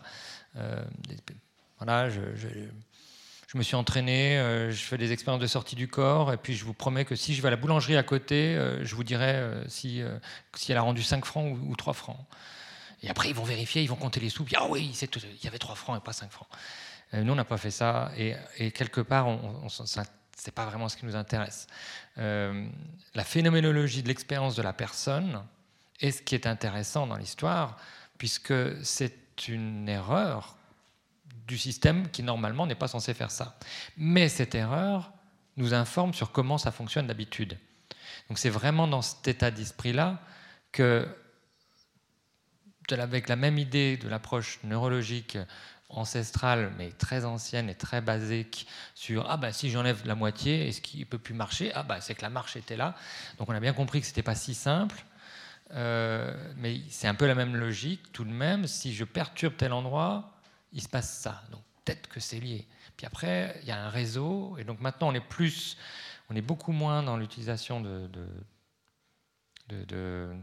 d'électrodes ou autres, même si on continue. Les électrodes, maintenant, ça serait plutôt pour euh, mesurer des cellules uniques euh, au lieu d'une population large. Donc on, va pouvoir entrer dans des zones plus petites et puis justement montrer, par exemple, qu'il euh, y a duplication, énormément de duplication. Deux cellules qui ont l'air d'être à deux bouts de neurones très distants, on se dit ah bah, ils font la même chose.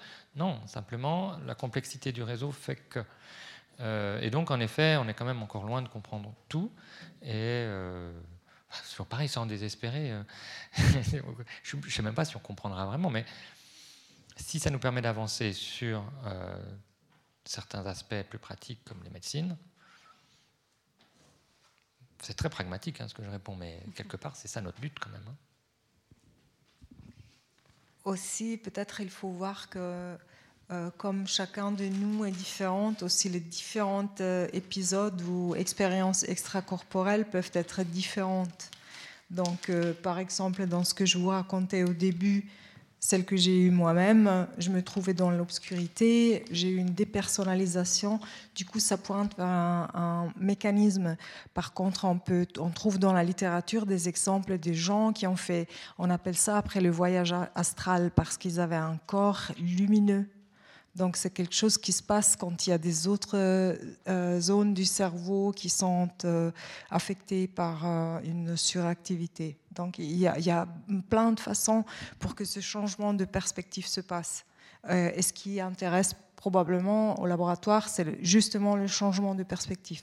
Et avec tous les possibilités, avec tous les liens possibles de, de, la personne, le, jeu euh, et le, lui ou elle, quand on fait le changement entre les deux états, par exemple, est-ce que c'est lié au vestibulaire Peut-être? C'est des, questions comme ça qui intéressent. Ok, ben. Où ça? Ça sera la dernière, après on va faire le concert. Le concert? Oui, bonsoir. Pour cette question d'extracorporalité, est-ce qu'il y aurait comme un rapport avec les rêves? Parce que les rêves, c'est aussi des fois des sensations qu'on peut avoir où on se voit dans certaines situations qui sont en euh, totalement aussi euh, de l'imaginaire.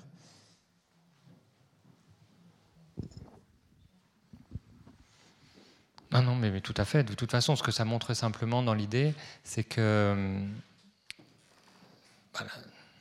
oui, enfin, évidemment. Euh, mais la différence, c'est que euh, là, c'était contrôlé, c'est-à-dire de l'extérieur. C'était ça toute la nouveauté de cette euh, découverte médicale, si vous voulez, c'est de trouver et de pouvoir reproduire, alors que vous faire rêver la même chose à répétition simplement par une électrode, on ne sait pas encore faire. Donc c'est pour ça qu'on on est tout de même là dans un phénomène de construction de conscience corporelle primaire et, qui est essentiel, tellement grand qu'on ne le voyait même plus, euh, et qui est utilisé aussi dans les rêves et manipulé dans les rêves, clairement, tout à fait. Mais c'est quelque chose qui est, euh, on pourrait après, euh, on parlait des espèces, la conscience corporelle, je pense qu'une cellule a une conscience quelque part de l'intérieur, de l'extérieur. Ça commence déjà là. Hein. Ce qui est dedans, ce qui est dehors. Et nous, on, a aussi ça, ce qui est dedans, ce qui est dehors. Est-ce que c'est pas hérité quelque part de où est la, frontière? C'est, enfin voilà. Moi, je rentre difficilement là-dedans. Je reste que l'ingénieur, mais c'est vrai que ça permet de réfléchir. Merci. Après, il y a aussi le rêve lucide qui peut amener à l'expérience extracorporelle, par exemple dans le rêve. Euh, et le rêve lucide peut être entraîné. Donc c'est une des manière, euh, chaque fois qu'on a eu un rêve, de se réveiller, de d'écrire l'expérience qu'on a eue pour pas oublier de après se réveiller dans le rêve, la prise de conscience de soi dans le rêve et de se voir en rêvant et de pouvoir changer le rêve en fait. Ça c'est une forme de conscience qui peut être euh, d'une certaine manière reliée à l'expérience extracorporelle. C'est une prise de conscience hors du, normal. Et je pense aussi probablement avec euh, la méditation, euh, c'est bien connu. Oui, avec la méditation, c'est aussi une forme de, de changement d'état, de conscience. Euh, ça demande un certain entraînement euh, plutôt euh, quotidien, c'est un exercice, c'est très technique, on va dire. La méditation, ça paraît un peu, un peu pas possible comme ça a priori, mais en définitive, non, c'est des techniques, ça s'apprend relativement facilement. Il faut, faut quand même avoir une certaine discipline pour, pour mettre du temps à disposition pour, pour pratiquer ça, si possible, tous les jours. Mais on peut facilement, avec ces techniques, modifier l'état de conscience. Donc, ça revient à dire ce que, ce que vous dites. Hein.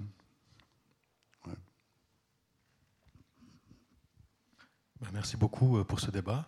Euh, je crois qu'on va passer au concert.